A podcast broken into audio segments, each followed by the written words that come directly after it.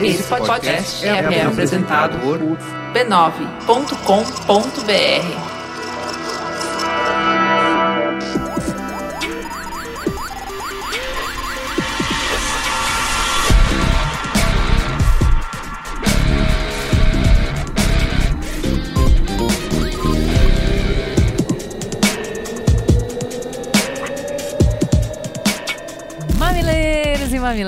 mamiletes. Opa, não é o mamilos. Gente, fica tranquilo, tá tudo normal. As instituições estão funcionando. Olá, eu sou a Juva Lauer e esse é o Braincast. Comigo está Olga Mendonça, E aí, tudo bem? Ale Maron, Olá, Braincasters! Juliano Costa. Olá a todos. Quem é você, Juliano? Eu sou o Juliano Costa, eu sou estou atualmente vice-presidente da educação da Pearson no Brasil, mas fundamentalmente eu sou professor de história e professor de filosofia. Você estava me contando que você foi professor de cursinho também? Sim, mais ou menos os, dos 20 anos de sala de aula, 15 eu passei em salas de cursinho pelo Brasil. Então, antes de entrar na pauta, eu preciso falar, obviamente, do PicPay, né? Porque vocês estão com saudade. Mas antes. Mas antes, né? Porque o pessoal veio reclamar que isso aqui não é mamilos, que a gente tava construindo pontes. Então, se vocês querem o Braincast raiz, o Braincast de verdade, se vocês querem o menino sorrindo Mas de eu, novo. Eu nem lembro mais como é que era antes. eu tô Olha, o rosto dele tá começando a Tá desaparecer da minha né? memória. Eu não Mas lembro você não mais. vê ele há bastante tempo mesmo, não eu é? não vejo, só É falo com verdade. ele pelo Messenger. Se É. não tivesse o Messenger e o WhatsApp, eu não sabia mais como é, É que era. verdade. Eu atrasei hoje porque eu tava colando cartaz na rua. Frimerigo. Primeirinho. O Johnny fez um cartaz lindo, né? O Johnny é muito talentoso, O né? Johnny é puta foda. Então é isso, gente. Se vocês querem o menino de volta, deixa o menino brincar na rua, deixa o menino ser feliz, salva o menino das garras do capitalismo selvagem, tira ele do porão do Elon Musk. É só entrar no PicPay e fazer uma doação pro Braincast. picpay.me barra Braincast. Vai lá, que assinando o Braincast pelo PicPay, além de ajudar a libertar o Merigo, você pode ganhar até 10 reais de cashback na Ó, hora. E ó, eu hoje, por exemplo, recarreguei de novo o meu bilhete único com o PicPay. Olha aí. A gente já cansou de falar várias aplicações do PicPay aqui. É muito mais fácil e é muito mais justo pra você. Tudo que você usar, você vai ganhar um cashback. Vamos falar também sobre a Pearson, que é a maior empresa de educação do mundo. Com seus programas apoia iniciativas para alcançar estudantes em todos os países e ajudá-los cada vez mais a transformar suas vidas e comunidades por meio de um processo de aprendizagem avançado e eficaz. Ela é fonte de inspiração e inovação para educadores entusiastas e quer convidar você para fazer parte de um importante debate sobre o futuro da educação. Juliano, o que, que é a Pearson? O que, que ela faz? Por que, que faz? Por que, que tem tanto projeto, tanta frente? Parece um millennial trabalhando. Na verdade, o fato de nós estarmos em 80 países no mundo acaba tendo todo tipo de geração trabalhando aqui dentro, desde os que têm 50, 60 anos que fazem educação desde Jean Piaget, até quem faz educação com 20, 19, 15 anos de idade. A gente tem de youtubers a teóricos clássicos que trabalham na Unesco. Por exemplo, todo o fundamento do PISA, para a nova edição do PISA, do embasamento do PISA na parte de competências socioemocionais, que é uma coisa nova, que é PISA? é o Exame Internacional de Proficiência que é aplicado pela OCDE em todos os países que fazem parte da OCDE para definir sua proficiência em matemática, em ciências e agora em competências socioemocionais. A OCDE sempre usa uma empresa de consultoria educacional para construir essa. É o único indicador planetário de educação. É o que a gente acaba falando. A Finlândia ficou em primeiro lugar no PISA. Singapura agora está saindo bem no PISA. O Brasil Como é que tá está- o Brasil? Bom, geralmente nós estamos maus.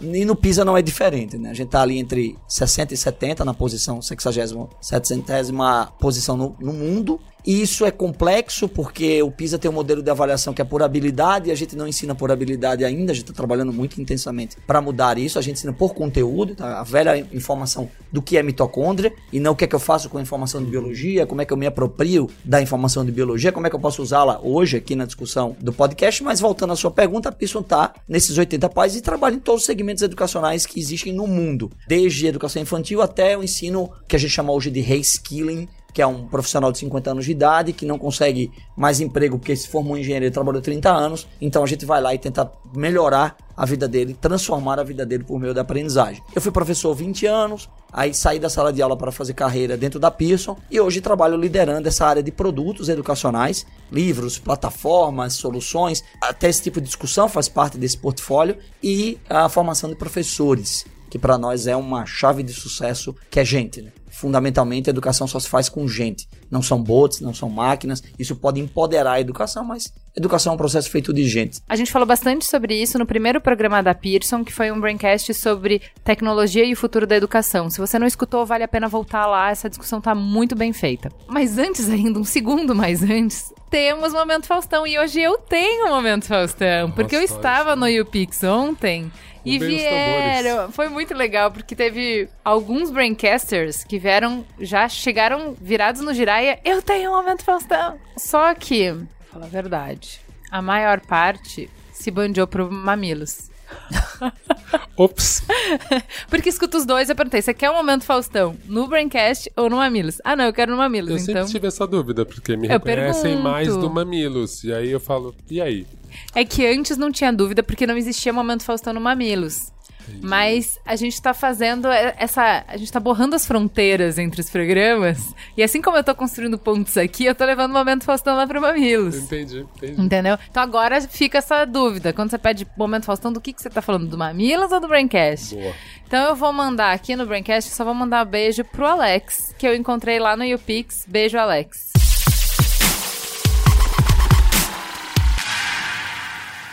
Então tá, gente, vamos lá. Vamos falar um pouco sobre fake news e como é que a gente consegue proporcionar para os nossos jovens uma educação crítica que ajude eles a navegar nesse mar de informações falsas e conseguir filtrar e ter pensamento crítico. Eu acho que é uma pergunta ótima, porque é impressionante como a gente sempre fala de fake news falando do outro, né? As pessoas burras que caem em fake news, as pessoas que não têm senso crítico, porque isso não acontece comigo, que eu leio, pesquiso e tal. E eu acho que assim, a primeira onda de fake news, ela era bem ridícula, assim, você já via na cara. E eu acho que cada vez mais a gente tá sofisticando, não é? Sofisticando mais o jeito de produzir a notícia, que é um pouco do que a gente brinca com as agências de, de checagem. Que é- é- não é mentira, mas também não tá certo, mas também, né? E aí vai ficando cada vez mais complicado. Essa semana eu fui pega numa fake news que eu acreditei e que foi muito ridículo, assim. Porque eu não tive o menor senso crítico. Quando eu repeti a, a fake news pro Merigo, ele falou: Onde você leu isso? Na hora que ele perguntou isso, Ale, porque eu tava repetindo como se fosse uma verdade, entendeu? Na hora que ele perguntou isso, onde você leu isso? Aí eu, primeiro, eu não consegui rastrear essa informação. onde eu li? Não sei, mas eu tenho certeza. Alguém que eu confio me falou. E eu tomei aquilo como verdade. Porque parecia verossímil. Qual foi? Era É, o seguinte, era que o Haddad, Haddad, assim que se assumisse, ia. A primeira coisa Ia que ele ia dar um fazer é indulto, dar o né, indulto indulto. pro Lula. Não, nem é fácil isso. Então, mas olha só. Não é assim. Então, mas olha só, né? Cadê meu senso crítico aí? Muita gente me tem como uma pessoa racional, assim, inteligente, racional, que tem uma.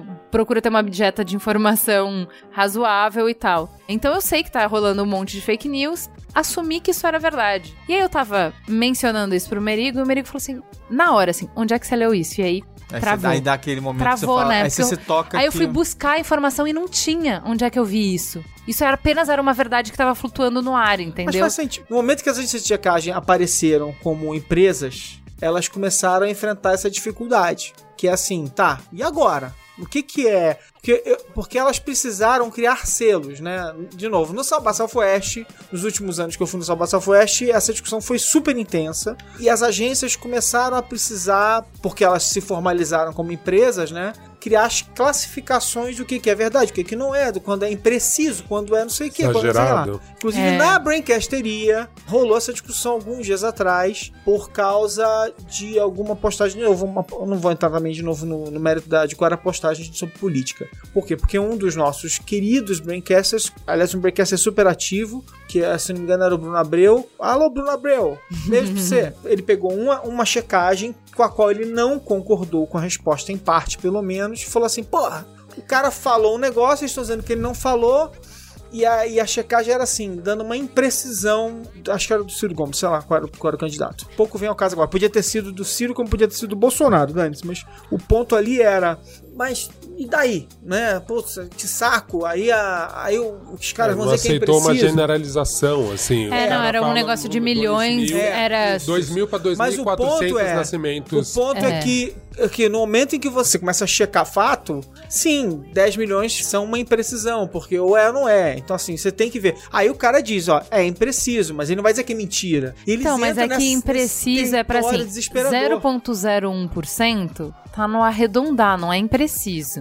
Entendeu? Essa, essa polêmica do, do Ciro foi. Isso era arredondamento, não é ser impreciso. Porque impreciso é de 10 mil pra 10.500 é impreciso. Mas se a diferença é de milhões e eu errei 100, daí não é, é, mas é que impreciso, tá, quando né? É você- arredondar. Mas é um negócio que não existe imprecisão quando você trabalha com checagem de fato. Ou é ou não é. E aí, quando você entra no, no campo da imprecisão, você diz o quê? Impreciso. Então, assim, os critérios que eles. é, Assim, eles têm que estabelecer algum critério. Porque É, eles vão foi ficar. isso que eu conversei com o Merigo. Então eu achei razoável. Achei razoável eles usarem o critério da imprecisão no caso, porque eles pelo menos não estão dizendo assim, o cara tá mentindo ou o cara tá dizendo verdade. Eles caíram no campo da imprecisão e, e- e acusaram um caso de imprecisão. É que imprecisão, nessa discussão, soa como mentira. Não, eu não Às acho. vezes como tendência do É, como é, é que eu acho assim, que, que a gente deveria ter o- a regra do bom senso.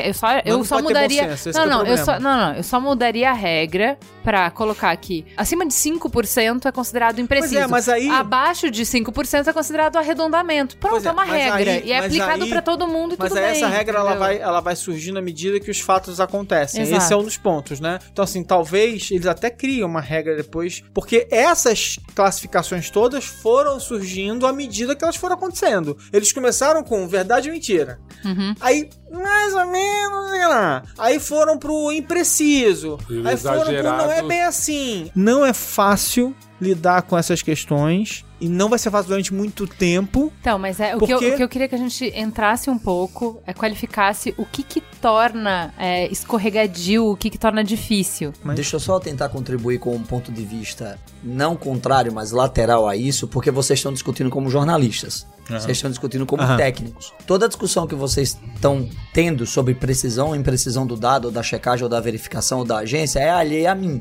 por exemplo. Isso. A mim, como consumidor da notícia, ao meu público, como consumidor da notícia, ao estudante escolar, ao, ao- ao cidadão, independentemente de você fazer um juízo de valor sobre o resultado da notícia, eu posso ignorar completamente aquele juízo de valor e entender que, para mim, a sua imprecisão é uma perseguição. Isso. Depende da minha posição política, Isso. depende da minha convicção religiosa. Então, olhando pelo outro lado, eu costumo dizer que assim, a ciência existe para a ciência, não para as pessoas que consomem a ciência, porque fundamentalmente você nunca tentou entender como é que o seu celular funciona, do ponto de vista de codificação, mas você usufrui dele plenamente. Então, nesse sentido, voltando ao primeiro ponto que você levantou, como foi que eu, né, que me entendo como uma pessoa esclarecida, fraquejei naquele momento e caí na, na fake news. Ridiculamente, assim. Não, eu não diria assim. Eu vou ser mais. Vou dizer que eu vou ser bem conveniente com você nesse sentido, ou complacente com você Generoso. nesse sentido. Eu não acho que é generoso porque isso é um fenômeno complexo. Se nós imaginarmos que toda pessoa que consome notícia, no mundo em que tem bilhões de bytes de informação a cada segundo no seu celular, vai ter que fazer checagem de tudo que ela consome, ela É simplesmente isso. não consome mais. Ela para na primeira. Ela para na primeira notificação, na primeira mensagem de WhatsApp que ela recebe, no primeiro vídeo que ela recebe. Ela vai assistir e vai dizer: Isso é verdade? Isso não foi editado? Então, não é assim que as pessoas funcionam. Né? É assim que as agências de notícia funcionam, mas não é assim que as pessoas funcionam. Então, me permitam citar um pouco de história. Duas coisas. Primeiro, a propagação e a construção técnica de notícia falsa não é nova. É, eu ia né? puxar isso. Existe, de- desde que o século, nós adentramos o século XX com a União Soviética e a Alemanha nazista, que o processo de desinformação ele é um processo tecnicamente construído por áreas de mídia. Goebbels foi o grande pai desse elemento e o Stalin do outro lado, construindo toda uma questão de como você desenha o futuro, como é que você mente descaradamente. Os relatórios de superprodução soviéticas eram bizarros e as Sim, pessoas passando boa. fome. O Goebbels dizia que a Alemanha estava fazendo um bem ao judeu, permitindo que o judeu vivesse numa comunidade só dele. E aí estava traduzindo para um gueto gigantesco com um monte de gente passando fome, de que aquilo era uma boa política pública do Estado alemão. Então o processo de desinformação, ele é histórico e ele tem método. Né? a pessoa que constrói uma fake news, que constrói uma fake news sem saber que está construindo, ela é tão ignorante quanto quem consome. Ela, ah, eu acho que isso aqui é verdade. é Que apenas opinião. espalha, né? E que na verdade ela É um não tá fazendo um fake só, news, né? ela tá fazendo um boato. Eu, acho que- eu acredito que hoje, tecnicamente, a gente conseguiu separar o que é um boato, que é uma construção Sem não intenção. técnica, não intencional, de uma percepção sua sobre o mundo, Isso. e que você acredita que é verdade às vezes, de uma fake news, de uma notícia produzida para causar confusão. Exato. De- Produzida é, É, essa por exemplo, essa por exemplo, claramente, Claramente tem foi- isso. Eu acho que dá, dá pra gente É, e- usar e como que- exemplo, porque é isso, a gente vê um candidato que começa a ganhar atração em pesquisa eleitoral e exatamente Começa na a ser mesma atacado e semana começa a ser atacado, tanto que as campanhas têm o que elas chamam de vacinas. Que é, olha, eu vou ser atacado dessa e dessa Já maneira, eu preciso fazer a vacina pra isso. Então, saiu uma fake news disso. Então, é exatamente isso que você falou. É um ataque coordenado, então é uma informação pensada. Eu tenho um público-alvo. Quais são os medos desse público? Quais são as fragilidades? Quais são as esperanças? Como é que eu atinjo essas pessoas? E aí eu crio a informação que vai conversar com a visão de mundo dessas pessoas, porque eu acho que isso é com esse importante. anseio, com, Com esse essa, com essa anseio, angústia. é. É, eu sei- Porque é menos sobre a técnica da coisa, porque o seu filtro fica mais. Quando é uma coisa que não bate com a sua expectativa da realidade, você vai checar. Quando bate com a sua expectativa, você deixa passar, você não tem anticorpo pra Vocês isso. me permitem fazer um gancho disso com a perspectiva de aprendizagem? Porque favor. já, já que como empresa de educação e como educador, é necessário fazer esses ganchos. Uhum. Quando nasceu todo esse processo de desinformação nos anos 1920 e 1930, as vacinas também apareceram. Só que elas não vieram do meio midiático, elas vieram do meio acadêmico. Porque, obviamente, as universidades eram os polos de construção, de oposição a toda essa campanha técnica dos estados totalitários. E aí vem um, um- um físico chamado Karl Popper, um epistemólogo maravilhoso, e ele diz assim: você deveria adotar para sua vida, especialmente para a ciência, daquilo que você entende como verdade, um princípio chamado princípio da refutabilidade. Toda vez que você receber alguma coisa, sua primeira postura é negá-la. Aí. Assim, e você nega, tenta negá-la cientificamente.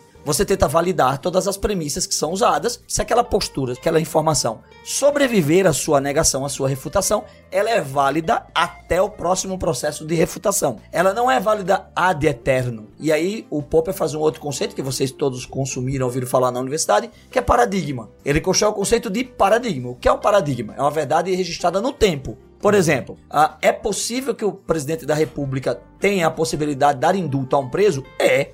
Até que Isso- alguém isso- refute. Até que alguém refute colocando as condições. Então, quando você caiu na ideia de que é, é porque, um, é um princípio válido, um presidente ter autoridade para poder dar um indulto. No ano passado, houve uma crítica muito severa a- ao presidente da República por ele ter dado um indulto de crimes de colarinho branco. E Justamente. no meio da- do, do processo da Lava Jato e tudo mais, houve uma crítica muito forte que ele teve que recuar, inclusive. Mas isso é uma prerrogativa da função dele.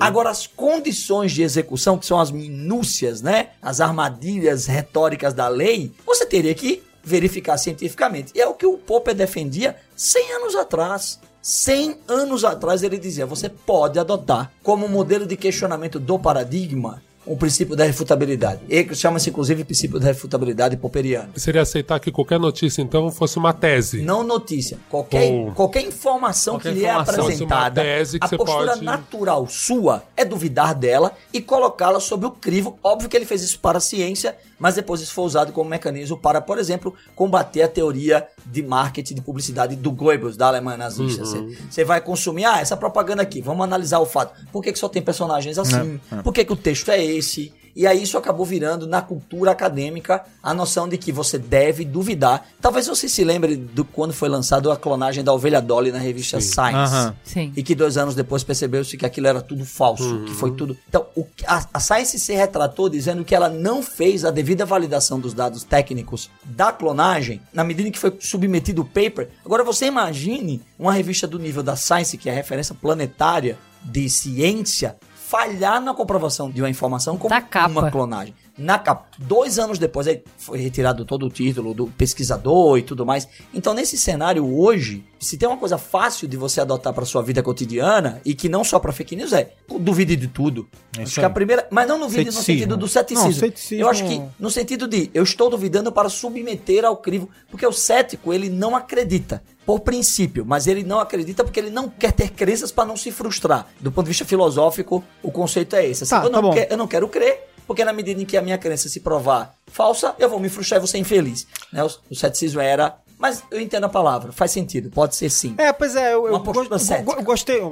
Professor, professor é outra coisa, né? Eu sempre fico pensando, eu liguei esse molde de questionar, principalmente, e até queria que você comentasse mais, nessa questão do viés de confirmação. Então, as notícias que chegam pra mim, que tem o meu viés de confirmação na hora, tipo, eu queria acreditar nisso, eu comecei a desconfiar só do meu viés de, de confirmação. Você quer falar um pouco De- sobre deixa isso? eu falar então eu é sobre uma- o, que eu, o que eu invoquei na última fala, não é o que eu acabei explicando, me perdoe. Uhum. Sobre a aprendizagem. David Alzubel dizia que a aprendizagem ela só tem significado quando você consegue constituir um link, uma ligação entre a informação que você recebe e alguma experiência prévia que você tem na sua experiência de vida. Então, por exemplo, isso a gente acabou construindo em material, em livro, em tecnologia, uma coisa chamada contexto. Por que, que a gente envelopa logaritmo num contexto de compra de supermercado? Por que, que a gente envelopa plano cartesiano num contexto de batalha naval? Porque isso faz sentido. Você começa a criar uma relação emotiva, emocional, com aquela experiência que você tem num jogo, num consumo de, de bens no supermercado, com um aprendizado técnico, científico dentro de sala de aula. Então, o princípio da aprendizagem significativa, que é conectar uma informação com aquilo que você emociona, isso registra na sua vida, por exemplo, todas as experiências que vocês falaram de professor de cursinho, sempre vinha envelopada num fenômeno que era extra escola e que você gostava desse fenômeno. Seja uma música, seja uma paródia, seja uma representação física, Uhum. seja uma história contada, seja um link com um programa de TV. É. né? A música era o mais comum. É porque, comum. porque quando você parodia uma música, todo mundo cria uma conexão imediata. Isso. Você imagine, eu sou nordestino, trabalhei a vida inteira em Alagoas, e quando eu cantava uma música de feudalismo na melodia de Asa Branca, né, quando estudei o feudalismo, europeu modo de produção, eu perguntei ao Santo Padre por que se chama de servidão. Tarana, o menino criava, se pegava Luiz Gonzaga, pegava a cultura nordestina e enfiava numa coisa da Idade Média. Vamos Mesmo sequestrar cordel, ele pra né? gente. Mano, não vamos sai mais daqui. muito. Aí, muito. Nesse, nesse feudalismo, nesse fenômeno de aprendizagem significativa, o fenômeno é positivo, mas também é negativo na medida em que você escuta uma notícia Uhum. que está vinculada a uma experiência ou a uma opinião pessoal sua e você toma aquilo como um processo de aprendizado. Você to- Ou seja, todo processo de aprendizado ele é tomado como verdade, a não ser que você adota a perspectiva piagetiana de que o erro ensina mais do que o acerto. Então, se você tivesse duvidado, vamos dar um exemplo aqui qualquer. Vamos supor que eu seja cristão e que eu receba a notícia de que o Papa foi até tal país, um país no meio do nada, e fez uma ação maravilhosa de caridade. E que isso repercutiu no mundo inteiro e que aparece na minha timeline de qualquer rede social. A primeira ação minha é: ah, sou cristão católico, adoro o Papa, acho que esse Papa é maravilhoso, vou compartilhar essa notícia porque isso aqui tem que ser compartilhado, porque professa da minha fé, tem um link comigo e tem significado. Eu aprendi isso e saio com meu colega e digo assim: Ju, você viu o que o Papa Francisco fez? Ele fez isso, isso não é legal. Eu não verifiquei nada. Porque imediatamente eu criei um significado na aprendizagem. Eu criei um link com aquilo que, que referendou memórias minhas ou posições minhas e eu reproduzi. Aí eu tenho que chamar Karl Popper de volta e dizer assim: tudo bem, eu sei que você gostou, mas nega primeiro. O que é que te custa dizer assim, nossa, que legal, mas eu acredito que isso aqui não é verdade. Deixa eu fazer uma verificação disso aqui. O princípio da refutabilidade popperiano. Porém, existem outros elementos para eu tomar essa, essa postura, tá? Não apenas esse Então, princípio. a, a Então, mas primeira tem coisa, o primeiro aprendizado é chama o popó. Então, mas o Popper. Aí, a- assim, outra coisa que interfere no quanto a gente é crítico com a notícia, então a primeira coisa que a gente tava falando de se se encaixa na minha visão de mundo, se tem alguma ligação emocional comigo, então é, é primeiro estágio. E o segundo é de da onde tá vindo. Então a gente foi bem bem bombardeado de que ah, a gente falou um pouco sobre isso no último Mamilos de Vacina, que a gente tá questionando instituições. Né? Sim. Então, antes, a autoridade era uma coisa muito forte. Então, o governo, a imprensa. Então, se tava no jornal, se tá no livro, é verdade, né? E aí, a gente a internet traz uma, querendo ou não, uma transparência maior. Então você vê os grandes errarem, você vê os grandes caírem, você, vê, os, professores grandes. serem questionados just in time. Você vê a falibilidade das grandes instituições, né? Então, nada mais é absoluto. Nesse momento, então assim, não é porque o jornal tá dizendo, eu acho que as pessoas questionam mais. Ah, a Folha deu uma manchete, eu vou questionar. O governo disse que é assim, eu vou questionar. O que que eu não questiono ironicamente? O que tá mais próximo. Então, por exemplo, nesse caso, voltando por caso de fake news que eu aceitei numa boa, na hora que o meu amigo falou aonde você leu, e eu comecei a escanear, escanear, escanear, onde é que eu li, onde é que eu li, deve ter sido no Twitter, deve ter sido no Twitter, não foi no Twitter, onde é que eu li, onde é que eu li. Aí eu achei. Uma pessoa que eu confio muito, largou no meio de uma conversa sem contexto WhatsApp. nenhum. Não, não. Pessoal. Uma conversa pessoal. E a gente tava trocando ideia, não sei o que. Ela falou, então, mas por isso, porque não sei o que, não sei o que. E eu falei, é. ela, e ela falou assim: você não viu? Você não leu a notícia aqui? E a gente tem fomo, né? Você não consegue ler tudo, você não Sim. viu tudo. Nossa, eu não vi. E ela deu como verdade que ela tinha. Sabe, tipo, eu vi a pessoa falando isso. E você só pegou e, e reproduziu aquilo. E aquilo virou uma verdade pra você. Me, me permita contribuir. FOMO é Fear of Missing Out, que é o medo de ficar pra trás e não não Você não tá consegue ler todas as coisa. que é notícias, você moderno, não. né? Pós-moderno, na verdade. É, é o medo pós-moderno. Me permita contribuir com dois links com o que você falou. O primeiro deles é o seguinte: a educação sobre consumo e notícia, ela é uma educação escolar. Ela é uma educação escolar porque o primeiro lugar que você consome notícia e informação é na escola. Você antes de entrar na escola, você não consome nada formalmente. Você consome alimentos, depois quando você é criança, você consome alguma informação do seu pai e sua mãe, mas nem você tem capacidade de emitir juízo, você tem 5 anos de idade, nem a sua opinião é respeitada. Quando você entra na escola, a informação que você traz da escola para casa ou vice-versa, ela passa a ter algum valor, porque ela é validada por alguma instituição historicamente constituída, a escola, a igreja e tudo mais. Então, quando você chega com uma informação da escola, a escola te ensina, a primeira coisa que ela te ensina é, informação ela ela é curada. Ela tem uma curadoria. A informação, a, a escola te ensina isso, talvez ela nunca tenha verbalizado isso, inclusive é uma falha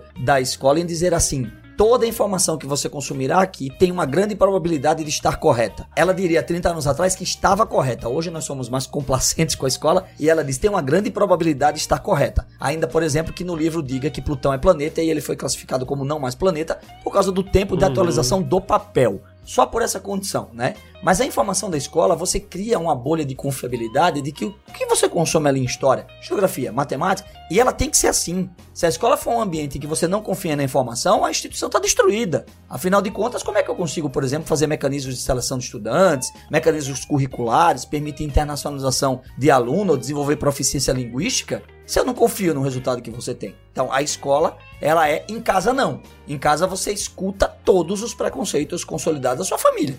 Sejam preconceitos de religião, de gênero, sejam preconceitos econômicos, sejam preconceitos políticos, e há uma grande dificuldade entre mediar o consumo familiar de informação, que é um consumo absolutamente enviesado, e o consumo orgânico acadêmico que a escola tem. Imaginem, por exemplo, que a gente teve uma discussão muito interessante no STF sobre o homeschooling no Brasil. A opção dos 8% de estudantes americanos que vivem em homeschooling nos Estados Unidos é baseada em grande parte que eu não quero que o aluno reproduza as informações que a escola dá. Porque as famílias, por exemplo, existem grupos religiosos que não querem que a escola condene práticas que aquela religião pratica. E aí eles não mandam para a escola. O STF entendeu no Brasil que isso é prejudicial à sociedade. Que na verdade o ambiente escolar é um ambiente de diversidade, porque a Isso. legislação prevê isso. Lá você verá que existe diversidade religiosa, diversidade de gênero, diversidade política, diversidade ideológica. Então, nesse sentido, a escola ela te ensina a primeira característica que eu acho que a gente tem perdido muito por causa do fenômeno que você falou de tonelada de informação, que é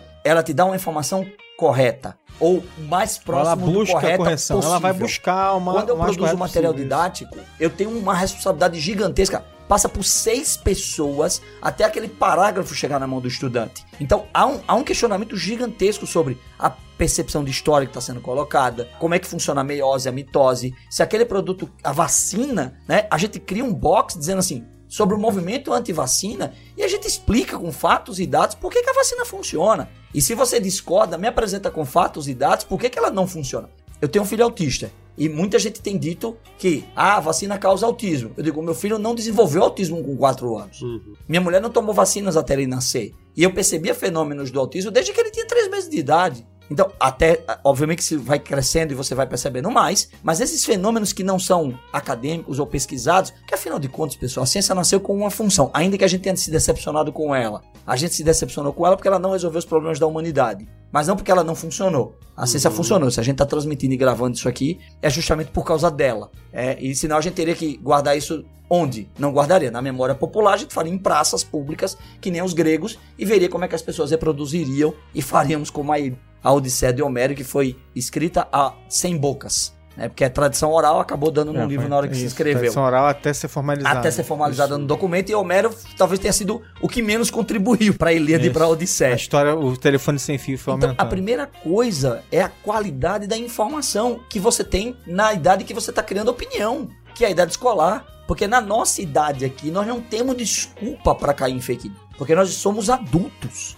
Nós estamos no estado cognitivo da autonomia. Ninguém pode nos dizer como é que nós devemos levar nossas vidas ou como o mundo deve funcionar. Essa é uma opção da liberdade que nós temos pela idade adulta garantida. Não só pela lei, mas pela condição humana em que nós estamos agora. Que é ninguém pode me dizer acreditar num político se eu não quiser.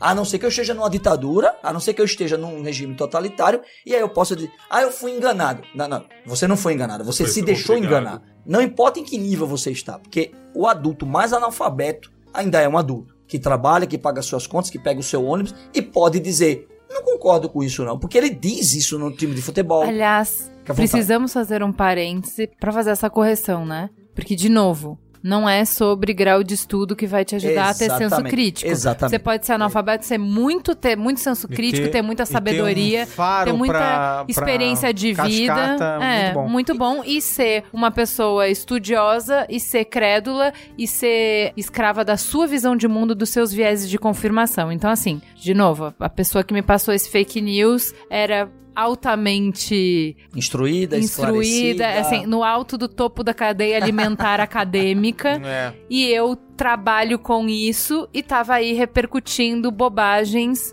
Então eu acho que é- isso é um, um desserviço que a gente presta, fazer essa separação do mundo acadêmico como um selo de garantia à prova de. Definitivamente não. e eu acho que não é não. isso. E aí, Claramente não é isso. Dá outro ponto sobre a pluralidade, para ver como o academicismo está limitado hoje nesse sentido, mas isso é um fenômeno muito recente.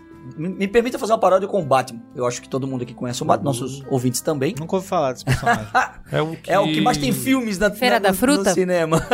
O que Feira da parece Fruta é um um morcego. clássico. Então, quando você Episódio tem um- 2 do Radar Pop. Tem um livro, um graphic novel fantástico do Batman, chama-se Asilo Arkham, que eu imagino que alguns de vocês tenham lido e nossos ouvintes também. No Asilo Arkham tem um, um fenômeno sobre o Duas Caras que é maravilhoso e que me remete metaforicamente à internet e ao mundo da informação. O Duas Caras tomava decisões em cima de uma moeda, Isso. né? Ou o mundo era certo ou ele era errado. Simples assim. Era difícil tomar decisões? Não. Mas era difícil ele estar correto. Porque como era uma dicotomia muito simples, e essa dicotomia, o Duas Caras reflete o mundo dos anos 60. O Duas Caras é mais ou menos nos anos 60. E como era o mundo nos anos 60, 70 e 80? Era um mundo em que o mundo era certo ou era errado. Por exemplo, ter tatuagem nos anos 80 era errado. Bandido. Bandido. Você fazer cursos de história era maconheiro. Era errado. Eu sei porque eu tava lá. E fazendo o curso de história. Não necessariamente usufruindo do produto. E um outro, por exemplo, você ser homossexual também era errado.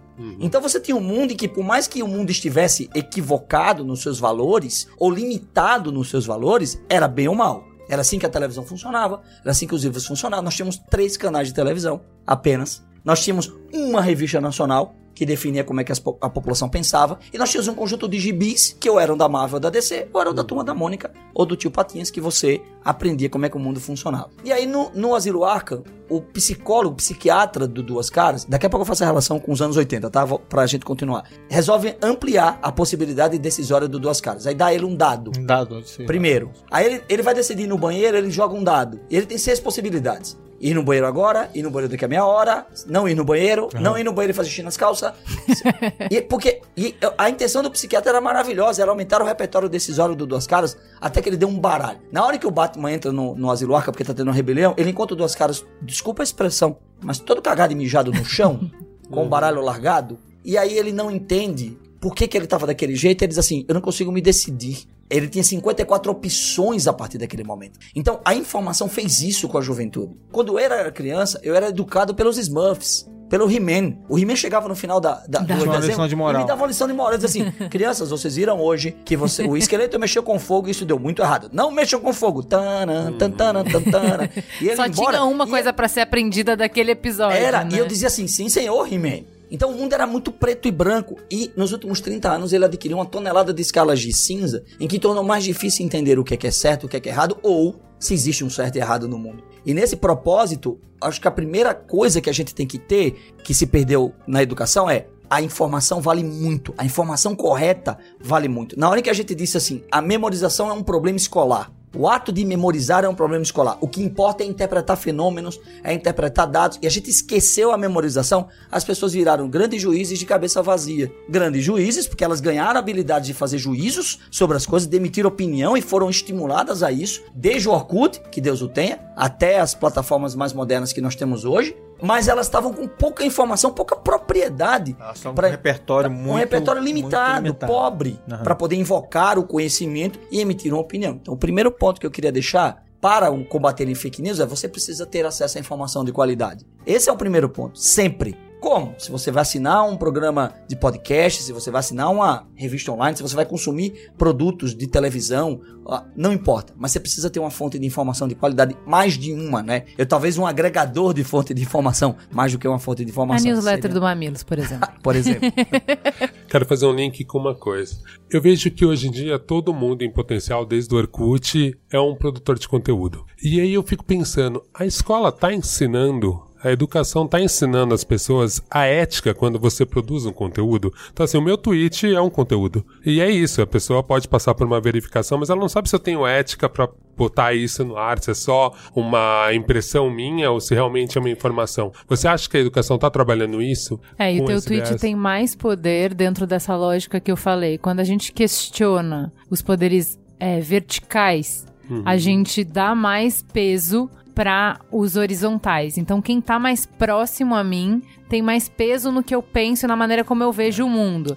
A, a rede A- a- que te cerca tem mais. tem mais Exatamente. E É, aí. porque entra afetividade também, né? Que Sim, não, e aí, é- e aí entra assim, não. É é uma questão de. hum, A gente começou a questionar muito por conta de agenda, de interesses. Então, o governo tá falando isso, o exemplo que você deu. Você deu bons exemplos, tanto na União Soviética quanto na Alemanha, em que o, o interesse do governo era contrário ao interesse da população. Então, a gente já sabe que às vezes o, o governo fala uma coisa e não necessariamente aquilo é verdade, ele tá falando pra agir contra os nossos interesses. Então, você já desconfia. As empresas, da mesma maneira. A gente já pegou várias vezes em que a empresa tava dizendo uma coisa, a verdade era outra completamente diferente e ela tava agindo contra os nossos interesses. E assim pra todas as outras relações verticais. Agora, o Oga não. O Oga não tem esse conflito de interesse. O Oga é meu amigo, eu conheço o caráter dele, ele é mais próximo, então eu consigo fazer um acompanhamento de credibilidade dele muito maior e com menos esforço. Não, você até inclusive conhece os eventuais conflitos de interesse, porque você conhece até Exato. os vieses Isso, dele. se você Exatamente. entender E você vai colocar Olga- isso em discussão. Às vezes você pode até confrontar ele, às Exato. vezes, porque você tem até a tua relação com ele pra colocar na mesa numa, numa conversa. Mas isso se você entender que o Oga é um produtor de conteúdo oficial. Um produtor de conteúdo relevante para a sociedade. Porque nós imaginamos que nós não podemos confundir as relações cotidianas de amizade, de troca de conversa, com o processo de construção das fake news ou de qualquer tipo de noticioso governamental, privado, público, pessoal, de grupo de interesse. Por quê? Porque sempre existiu e sempre vai existir as relações pessoais conflituosas de verdades e mentiras e meias verdades e meias mentiras. Quem de nós na adolescência não fez isso nos nossos grupos por razões amorosas, por razões é, até familiares. Quantas vezes eu disse ao meu irmão menor, vai tomar banho e enquanto eu tomava banho eu ia embora pra ele não ir comigo, porque eu não queria que ele fosse comigo. Então existe todo um processo que é diferente da gente entender como canal de comunicação propositivo com um objetivo tático. Não, mas você é propagador. É, sim, É aí só- vamos chegar a- lá. O fake news só Perfeito, pega justamente. porque ele Perfeito. usa como Um canal rede de de, propagação. propagação Só que- as pessoas que você confia. Mas o, e a faísca? Que esse é o ponto. E a faísca? Tudo começa na faísca. Alguém lançou isso aí em um lugar com interesse com específico. interesse específico. E aí essa faísca pegou. Então, o primeiro bloco, eu vou responder sua pergunta, eu só quero re- relembrar que o primeiro bloco é que eu acredito que a gente pode ter é o domínio da informação. Ele foi muito desvalorizado nos últimos anos por causa dos nossos devices, porque você consegue encontrar informação muito simplesmente. Vocês me permitem dar um exemplo? Ele diz assim, ó. Ok, Google, o que é mitocôndria? De acordo com o Wikipedia, a mitocôndria é uma das organelas celulares mais importantes. Por que, que eu me tornei um sujeito que não acredita mais que ter a informação dentro da minha memória é relevante? Porque eu encontro a informação desse jeito. Eu faço a pergunta para a inteligência artificial, ela vai lá e me responde muito facilmente. Aí vem o segundo ponto sobre a escola. A escola, que você fez a pergunta sobre a ética, a escola não costuma mentir. A- Até porque é facilmente verificado. deliberadamente, né? Não, Ela não exato. busca mentira. Forma- o professor, de forma alguma, Ela pode mentir, ela pode mentir por, Sem por não querer, saber que está do mentindo. ponto de vista acadêmico mesmo. É, é, co- conceitualmente. né? induzida por um livro, por- mas existem tantos mecanismos de verificação sobre a mentira na escola. Tem uma matéria de dados, tem uma tecnologia, tem um portal, tem os colegas estudando, tem o pai, tem a mãe. Existem tantos fiscais do trabalho do professor que a postura natural da escola é sempre a verdade. Tanto é que quando ela lhe faz uma pergunta na prova, ela entende que existe uma resposta verdadeira ou algumas respostas verdadeiras quando a questão é discuta, disserte, se posicione, comente, ou uma prova redacional, dissertativa, por exemplo. Então, a escola, ela sempre trabalhou com essa perspectiva ética. Sempre. A grande questão que eu acho que vem uma outra parte da sua pergunta é como a escola desenvolve no estudante a atitude, a postura de questionar eticamente a informação. O Michael Bloom fez uma, um teorema de aprendizagem nos anos 80 chamado a taxonomia de Bloom. Ele disse que você pode fazer o aluno aprender em três grandes dimensões: conteudinal, que é a informação pura, procedimental, que é como as informações são desenvolvidas, tratadas ou experimentadas, e atitudinal, que de nada adianta você ter a informação se você não tem uma atitude correta em relação a ela. Por exemplo, todos vocês tiveram aula sobre a União Soviética e a Alemanha nazista, mas talvez nunca tenham feito associação entre programas de desinformação e fake news. Então faltou um outro elemento atitudinal aqui de dizer assim: o que é que tem no meu repertório de aprendizagem histórica que eu posso usar hoje para sair do senso comum, que é o que todo mundo, ah, fake news, e usar a técnica e o aprendizado escolar contra esse problema que eu estou enfrentando hoje. A atitude é que eu acredito que a escola está melhorando, mas ainda falta muito por causa de N problemas que a gente tem que enfrentar na escola, como por exemplo, carga de conteúdo. Existe um fenômeno que é legislado, que é o seguinte: ah, eu posso não trabalhar números complexos no ensino médio brasileiro? Não posso, mas números complexos são muito difíceis, é por isso que os números são números complexos. Esse nome é complexo. É, e ele demora muito pra eu acabar. Ele demora um mês, 40 dias eu trabalhando números complexos. Por exemplo, eu adoro, adoro Idade Média. Mas falando sério, de Idade Média a única coisa que o brasileiro poderia aprender era feudalismo e talvez islamismo por causa. Mas Império Carolíngio, Carlos Magno, Pepino Breve, que é até motivo de piada, sempre fala por que o Pepino era breve. Tem uma série de. Então, é esse tipo de tempo que eu estou despendendo 100 minutos desenvolvendo isso, e que não é escolha minha. Eu, como docente, não escolhi da Império Carolíngio. Se eu pudesse, eu eliminava a Mesopotâmia, Fenícia, eliminava imediatamente do currículo da educação básica. Isso viraria curiosidade de internet. Mas eu não posso e aí eu não tenho tempo de ficar. Vamos fazer um fórum? Vamos fazer um, juiz, um júri simulado? Vamos fazer uma discussão sobre fake news? Porque o aluno, ele pede isso. Ele fala, professor, é que é que verdade eu imagino. que, que, que o tal partido vai nomear tal pessoa como ministro de educação? Que absurdo. Sim. Aí você vai dizer assim, pessoal, hoje é renascimento. Vamos falar de Leonardo da Vinci. Professor, mas eu quero falar de eleição. Mas desculpa, eu tenho que acabar um programa, porque se eu não acabar esse programa, você não passa no vestibular. Então existe uma infraestrutura acadêmica que, um, te dá informação, isso é relevante, não todas as informações serão úteis. A educação brasileira não é preditiva, ela é preventiva. Eu não sei o que você vai fazer da sua vida, então eu vou te dar um monte de informação. Alguma delas vai ser útil, tá? Essa educação preventiva. Como a empregabilidade ao final do ensino médio não é garantida, nem muito menos a entrada no ensino superior, eu não sei se você vai acabar numa farmácia, num supermercado ou numa biblioteca. Então eu tenho que dar aula de história, química, biologia, matemática, porque eu não sei o que você vai fazer. Então ela é preventiva. Se ela fosse preditiva, se eu dissesse assim, hum, o Olga vai ser radialista, vai trabalhar com podcast, vai trabalhar na imprensa, então ele não tem por que saber logaritmo. Então, Olga, vem cá, peguei tua habilidade, vamos empoderar sua habilidade. Vamos trabalhar ciências sociais, filosofia, comunicação pública, criticismo, empatia, pará, parará. E número completo. Deixa pra lá que você não vai usar isso mesmo. Mas não é assim que funciona aqui. E não é uma culpa da legislação nem nada. Nós temos uma realidade que é complexa do ponto de vista da empregabilidade, do ponto de vista. Então eu diria que, um, sim, a escola está dando informação. Dois, ética é um princípio de default da escola, desde a Grécia Antiga, desde Aristóteles, que essa história. Não dá para ensinar, a não ser que a escola seja uma escola dominada por interesses É. particulares e que aí entra numa questão que não é democrática. Eu diria até, Ju, falando sobre o seu comentário da Alemanha nazista, que ia contra o interesse da população, eu diria não. Eu diria que ia contra o interesse da democracia. porque nem sempre a população Isso, ela, isso ela, ela é democrática. A escola, Tá. a escola, a escola num, num ambiente democrático, ela tem vários fiscais. Exato, num vários- ambiente totalitário não. O ambiente totalitário E- é e- diferente. E vamos lembrar. Eu, eu ia falar exatamente disso, do ambiente totalitário. Ainda bem que você falou. Exato. Então, é ética sim, mas a atitude crítica, a capacidade de se posicionar para fazer um juízo de valor sobre o problema, sobre a informação, sobre o boato, ela é culturalmente construída, ela não é natural. Você não tem um DNA. Você vê como a democracia é importante, né, gente? Puxa vida. Não é pouco, tá? É. Não é pouco. E ela é difícil, ela é contraditória, ela nos leva. Ela é a- trabalhosa. É, é lindo ter 13 candidatos à presidência. Uhum. É super complexo do ponto de vista do resultado e da concretude da decisão, mas você ter 13 candidatos, ainda que eles orbitem polos ideológicos muito parecidos para A um lado gente e para não o tem outro. 13 correntes. É, é, é, exato. E, e a- aí a gente tem que amadurecer do ponto de vista do sistema, mas não da filosofia democrática. Isso. Né? Do sistema político, sim. Isso tem que ser amadurecido, trabalhado, evoluído. Mas eu que tenho uma memória do ponto de vista historiográfico muito forte, porque desde 96 que eu tô dentro da historiografia, a gente mudou assim, poderosamente. Poderosamente nesse país. E se nós passamos por essas contradições, as contradições que os países democráticos passam, como por exemplo eleger um Trump nos Estados Unidos,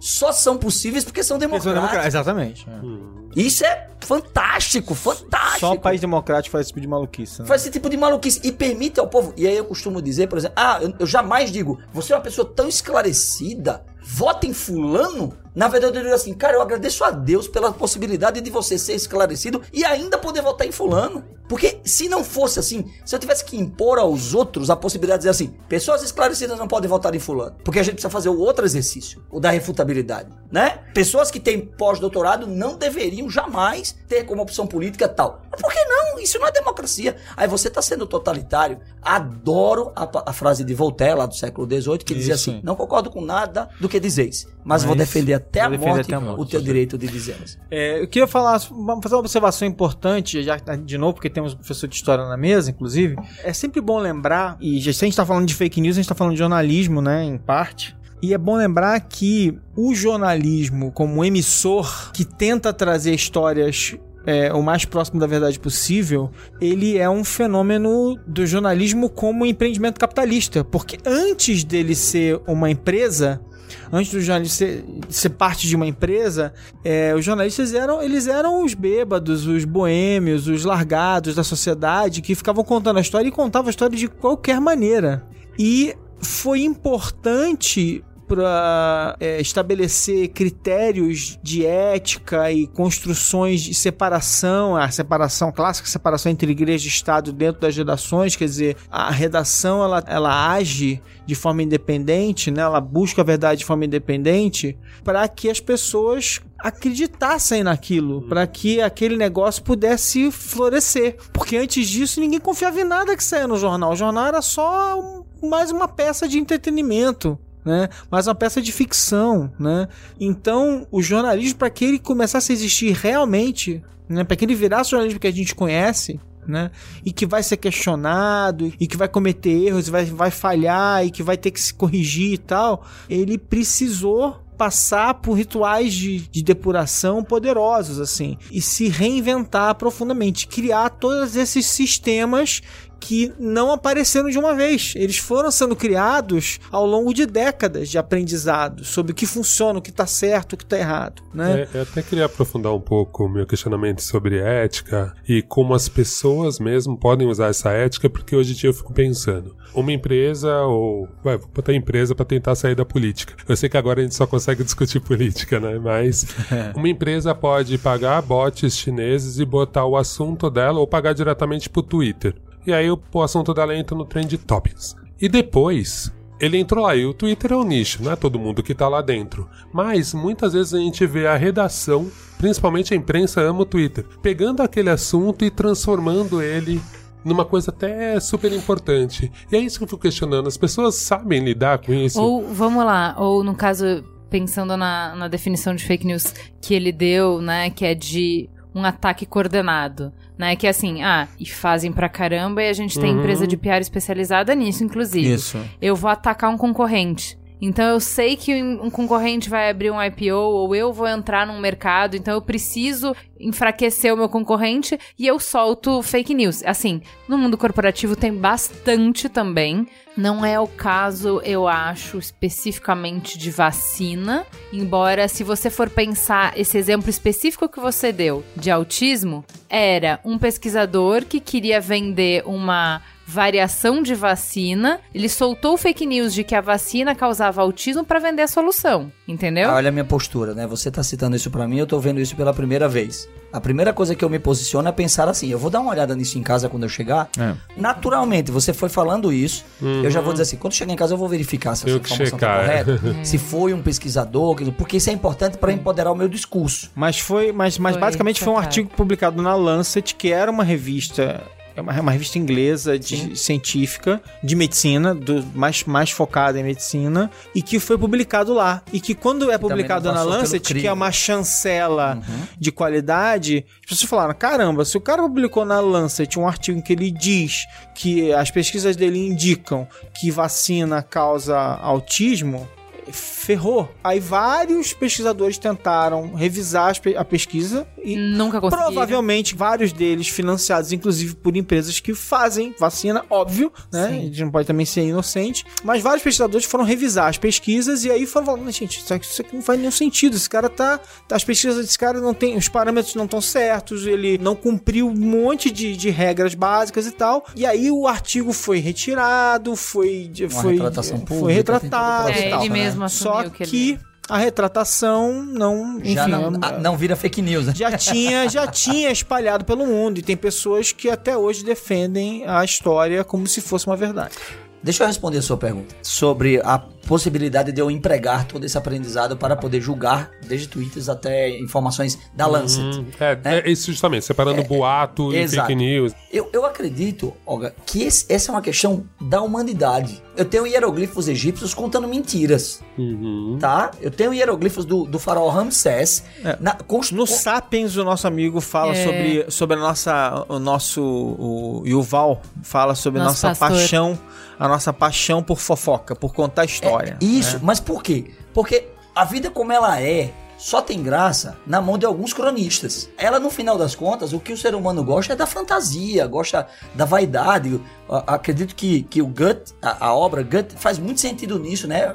Por que, que as pessoas querem? O Fausto do Gut, ela é uma obra que, que traz uma perspectiva do um cientista que tem informação, já foi filósofo, já foi cientista, já foi. descobriu assim, des- desencantado com o mundo e, não sabe mais o que fazer porque não tá feliz. Aí o demônio aparece pra ele e diz assim: "É, Eu posso te ajudar. Eu vou te dar uma jornada de vida com magia, com. E você vai. Mas você me entrega sua alma no final. Aí ele, ansioso por ter um, um- um sentido na vida, esqueceu tudo que ele aprendeu e foi fazer a jornada inteira. Aí, passeia, é transportado por vários lugares, e aí vai até um acampamento cigano, se apaixona por uma cigana, experimenta o amor na sua versão mais poderosa, naquela cena descrita, e aí se apaixona e no final ele encontra a verdade que ele queria, mas o Satanás leva a alma dele no final. Ele diz: tá vendo? É pura vaidade. O problema é a pura vaidade. É vaidade. Tudo é vaidade. Então, nesse sentido, por que, que eu quero contar uma história nova? Por que, que eu quero replicar um tweet e rápido? Tweet velho ninguém replica, a não ser que seja para virar um novo. Uma história recontada. Né? E o Marx da dizia que quando a história Pra acontece reforçar, novamente, ela né? vem como farsa. Farsa. Então, é isso. Pega-se um tweet de 2011 e aí eu tenho uma intenção, uma intencionalidade muito clara, mas eu não acredito de forma alguma que a ação seja nova. Eu só acredito que o meio é novo e mais poderoso. Só. Mas, ah, isso vai ser extinto? Não. Nós vamos fazer podcasts, matérias de TV, matérias de jornal, nós vamos falar nas nossas rodas e fake news vai virar algo que a gente vai citar daqui a, em 2132 alguém vai estar falando sobre uma versão desse fenômeno da humanidade e está repassando no universo, talvez que a gente pode estar morando em Marte, vai ter um boato que aconteceu aqui na Terra. Você viu que na Terra não tem mais verde? Você viu que na Terra ninguém mais respira oxigênio? E o pessoal em Marte vai. Por quê? Porque isso é, é natural. O ser humano ele é muito complexo para caber na ciência, para caber na filosofia, para caber na religião. E aí nós temos que fazer processos. As pessoas que se responsabilizam, como vocês, como nós, de ajudar as pessoas a terem concepções melhores sobre o mundo, ou dar mais mecanismos para isso, é ajudá-las. E elas decidem. Porque no fim das É, contas, é. eu não posso pegar um adulto e dizer assim: ó, agora você tem que ter uma postura crítica, tá? Ele vai dizer, não, não quero ter uma postura crítica. Quero Aliás, simplesmente aliás eu, eu já passei por isso em vários momentos, de falar, fulano, dá uma olhada. Não, mas eu não quero não. Então- Quem tá vendo que eu, tô, que, eu tô, que eu estou postando, que se vire. Mas é, é Então, mas, somos é, todos... mas peraí, só, mas é que eu acho que toda essa conversa tá muito em uma camada só. Que a camada do racional, ela não considera a camada do emocional, ela não considera o caminho que a gente faz pra montar nossa percepção, pra fazer esse filtro do que, que é verdade ou não. A gente tá falando, ó, então você faz o filtro, se é verdade, seja Deixa a crítico. vá- pedagogia da afetividade valoniana. Olha que palavra bonita. É, a pedagogia da afetividade de Henri Vallon. Henri Vallon diz que você só reproduz e leva pro resto da sua vida aquilo que você se apaixona, aquilo que você cria laço emocional, porque tem três fenômenos. Um, tem significado. Dois, faz parte da sua integração social. E três, te torna uma pessoa que você considera melhor do que no começo. Porque te dá valor, sentido de viver. Então, quando eu digo a você, por exemplo, me diz uma coisa que você gosta. Uma coisa qualquer. Seriado, qualquer coisa.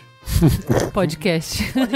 Não, ok, mas. Você tem que falar seriados coreanos. É, um- um- Por exemplo, seriados, Sair do coreanos. porão, Seriados menina, coreanos. Sair do porão. Toda notícia de seriados coreanos misturada na notícia sobre seriados americanos, você vai optar pelo seriado coreano. Se vier num mar de informação e você vai ter dificuldade por causa do tempo, por causa da capacidade de, de julgar, porque é racional, você tem toda a razão, e você não quer julgar. Você quer consumir. Você gosta de feijoada, você nunca vai eu vou dar uma experimentadinha pra ver se essa feijoada tá boa. Se ela tiver boa, como não? Você vai lá e come, e no final você diz, nem tava tão boa, mas você come ela inteira. Esse fenômeno da afetividade, ela é decisória. Eu não diria que ela é o fator primordial da humanidade, porque eu também não vou extremar nem a racionalidade nem a afetividade. Nós estamos numa fase que a racionalidade está muito questionada, como você está fazendo agora. Nós não somos pós-iluministas, nós já somos o pós-pós-iluministas. O Bauman, ele disse que nessa sociedade líquida não existem certezas ou as certezas duram o tempo de uma gota. Então é isso. É, é- é perfeitamente isso. Eu acho que o Zygmunt Bauman capturou essa modernidade de um jeito tão.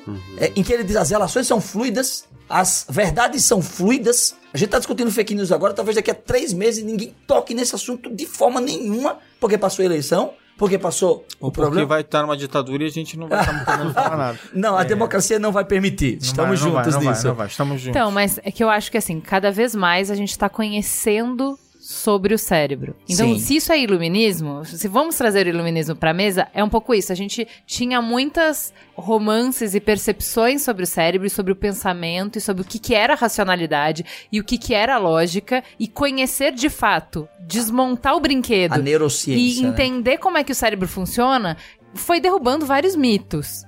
Né? Mas então, não por mudou a onde opinião das pessoas. Esse, não adianta a ciência me dizer que a minha cabeça pensa de um jeito se eu não acredito nela, porque eu. a- vou É, trazer porque pra são dois processos separados, né? Exato. É, então, mas eu acho que é, é isso que eu, eu tô querendo trazer o que o, o Oga falou, assim, de viés. viés. de confirmação, sobre o quanto a gente primeiro toma uma decisão emocionalmente, depois a gente racionaliza essa explicação. E por que que eu trago isso pra mesa? Porque eu acho que, assim, se a gente vai pela, só pela linha do racional que você tá falando, todo mundo quer se enxergar nesse ser racional. Ah, então é isso, gente, tá tranquilo, eu vou agora ser crítico nas informações e tal, e Mas- você vai ser cego pros processos que acontecem dentro de você na hora que você consome a informação, e você vai sempre ser levado a roldão. Tá, mas então, eu- o, o que eu acho é, sempre acontece com os outros, as paixões, é, a irracionalidade, decidir pela emoção e depois racional. Sempre é uma coisa que acontece com os outros, não comigo. Os outros, eu explico as decisões dos outros, os problemas, as escorregadas dos outros por aí, mas não eu. Eu, esse cristalzinho perfeito que escuta o Braincast e tem uma posição crítica, né? Meu trabalho há quatro anos é construir pontes. Então, eu vou lá e eu Engenharia, menina. isso, engenharia. Então é justamente ter um pensamento crítico, ter empatia, né? Ter respeito por todas as opiniões e tal. E as pessoas me admiram por isso. Nossa, essa- ela consegue escutar opiniões diferentes, ela consegue realmente baixar a crítica e não deixa eu entender como é que você pensa, por que, que você pensa como você pensa. E para governador do estado, por exemplo, eu vou votar com a Billy plenamente. A única diferença é que eu tenho a consciência disso. Eu não vou votar por um projeto, não vou votar. Não, eu vou votar Tá. por- movida pelo ódio. Aí você fala, por que, que uma Mas pessoa. você sabe. É, Isso. é Você só uma. escolheu a- a- não, não, não. votar A única questão. Não, eu não escolhi. É, Eu, eu só tenho consciência. Bom, aí nós vamos Eu só entrar num tenho item consciência. importante e filosófico. Eu sou muito crente do existencialismo sartriano. Então, o existencialismo sartriano ele diz que o homem está condenado a ser livre. Então, você não tem a menor condição de, nesta concepção, dizer que você não tomou essa decisão. Você pode tomar N decisões, inclusive não votar. Você pode simplesmente no dia da eleição ficar não, em eu casa. posso, eu posso fazer um programa inteiro te racionalizando por que, que eu vou fazer essa escolha, tranquilamente. exato. Só que eu sou consciente de que antes de todas essas racionalizações, a decisão já estava feita. É, é, mas, mas esse princípio, ela, eu, aí, eu só colocando do porquê que eu tava falando sobre a razão, eu tava falando da razão porque a pergunta do Olga foi sobre educação. E a educação hoje, aliás, historicamente ela foi construída em cima da racionalidade. Sim. Agora é que nós estamos atentando para as competências socioemocionais, porque antes quem desenvolvia as competências socioemocionais eram as instituições sociais em que a pessoa estava inserida. Era a família, eram os amigos, era a igreja, era toda a convivência. E essa, essa situação foi se precarizando nas últimas décadas por N razões, porque a mulher foi para o mundo do trabalho, porque o homem não conseguiu voltar para substituir na família, porque os A meios de religião comunicação, também. a religião, os meios se, também foi perdendo poder De comunidade, a, né? meu- a sensação de comunidade, o pertencimento, as vidas condominiais, a segurança pública, tudo isso precarizou o desenvolvimento socioemocional das crianças a um ponto que agora a gente tem que ter aula de habilidade socioemocional. Aula! Está na base nacional comum curricular. Você tem que ensinar a criança a ter empatia. Foi uma coisa que você aprendeu adulta. Ou se desenvolveu por alguma razão quando você era criança, no bairro que você morava, na comunidade que você tinha. Por exemplo, eu venho de uma família muito pobre. Meu pai era garçom e minha mãe vendia salgados. Em Maceió. Sou o terceiro de cinco filhos. Eu tinha uns 40 amigos, porque pobre tem muito amigo.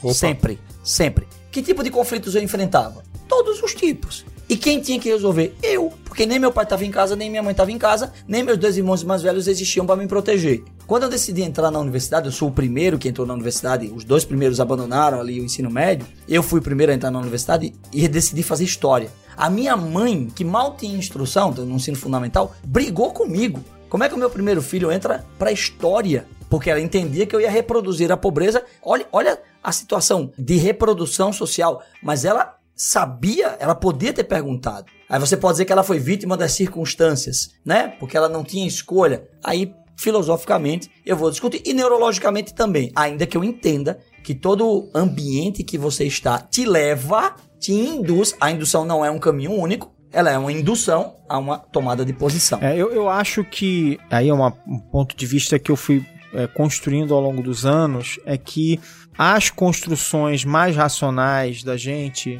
são construções mesmo que a gente coloca de pé. Então, quando a, a Ju fala esse tipo de coisa, não, mas eu, eu, eu estou consciente do que eu estou fazendo. A maneira como eu comecei a enxergar isso foi o seguinte: eu criei uma série de rotinas na minha vida para pegar as minhas atitudes automáticas, emocionais, Isso, pura e simples. Então, mas o que ficou claro pra mim, ficar claro pra mim não quer dizer que seja verdade, mas o que ficou claro pra mim na minha vivência de mundo é que o motivo um pouco disso ser tão complexo é que assim, é que não é imediato nem natural, é construído mesmo, é construído com a minha experiência, é construído com a experiência de vida, com as interações que eu eu, eu, eu precisei construir rotinas de eh, framework, seja lá o que for, né, de validação das coisas pra mim, porque eu comecei a ver quais eram as coisas que eu fazia automaticamente, quais são os erros que eu cometo, erros, né, enfim, que pra mim são erros, depois eu achei que eram erros, que eu cometi automaticamente, as coisas, as, as falácias em que eu caía.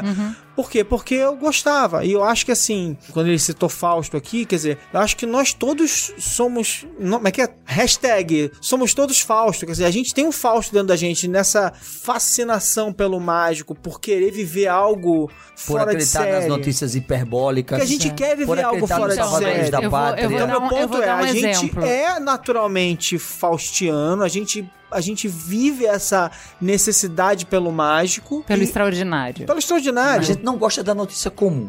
É. E, a- e essa. E, do e- classificados. E, e na minha opinião, na minha humilde opinião, o ato de questionamento ele é uma construção intelectual complexa que você precisa ligar. Se você não ligar, você é seduzido pelo seu lado faustiano. Eu acho que é- isso explica melhor a minha contraposição, que não é um fatalismo, não é eu sou levada pelos meus instintos. Quando eu era adolescente, eu fiz terapia em grupo, fiz terapia individual e depois eu fiz terapia em grupo, tá? Cérebro racional. A terapia individual, você tem uma hora que você fala dos seus problemas e ela vai te dar alguns questionamentos baseados no que você fala para te fazer refletir sobre os seus problemas durante uma hora. Terapia de grupo, se eu tenho cinco pessoas falando, dividindo o tempo dessa uma hora, logicamente eu tenho um quinto de aproveitamento Se da você hora. falar. Porque você pode ser tímido e também não falar. Exato. Então, como é que isso pode funcionar, certo? Como é que isso pode ser eficiente? Tá bom. Então, eu tô lá crítica, né? Pensando, que porra é essa? Como é que. Matematicamente Com- me ferrei. Me ferrei aqui, Perdi né? meu dinheiro, né? Devia pagar um Tá quinto. bom, tá bom.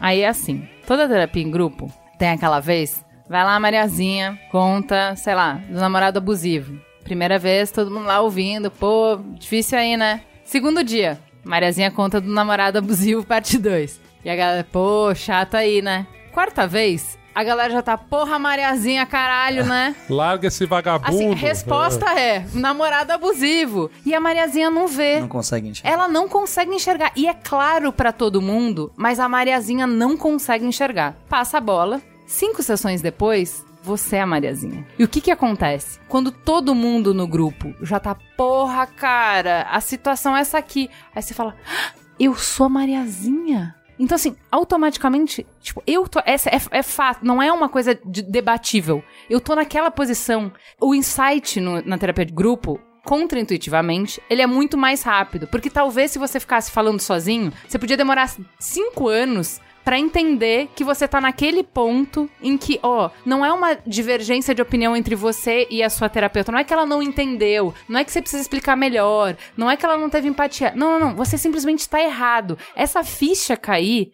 quando você tá num grupo, às vezes é muito mais rápido. Mesmo que você tenha um quinto do tempo. O que que acontece? Esse é o meu framework que eu uso pra perceber as minhas falhas e os meus pontos cegos, que é usar pra mim a mesma coisa que eu aplico pros outros. Então, por exemplo, eu tenho dificuldade de lidar com pessoas que vão votar num candidato baseado no ódio. Eu não quero um determinado partido, então eu vou votar nessa pessoa e o que você me disser dela é irrelevante. Eu vou aceitar o pacote completo. Porque eu não tô nem aí, eu sou o anti, eu sou o não aquilo, certo? Isso pra mim não é aceitável. Aí o que, que eu vou procurar? A partir do momento em que eu defini o que, que não é aceitável, eu vou virar o espelho pra mim e vou procurar onde eu estou fazendo isso. E é por isso que eu trouxe a questão de quem que eu vou votar pra governador. Porque na hora que eu viro o espelho, eu falo, "Ah, peguei. Eu sabia que eu ia pegar alguma vez que eu consigo reproduzir exatamente aquilo que eu tô criticando no outro.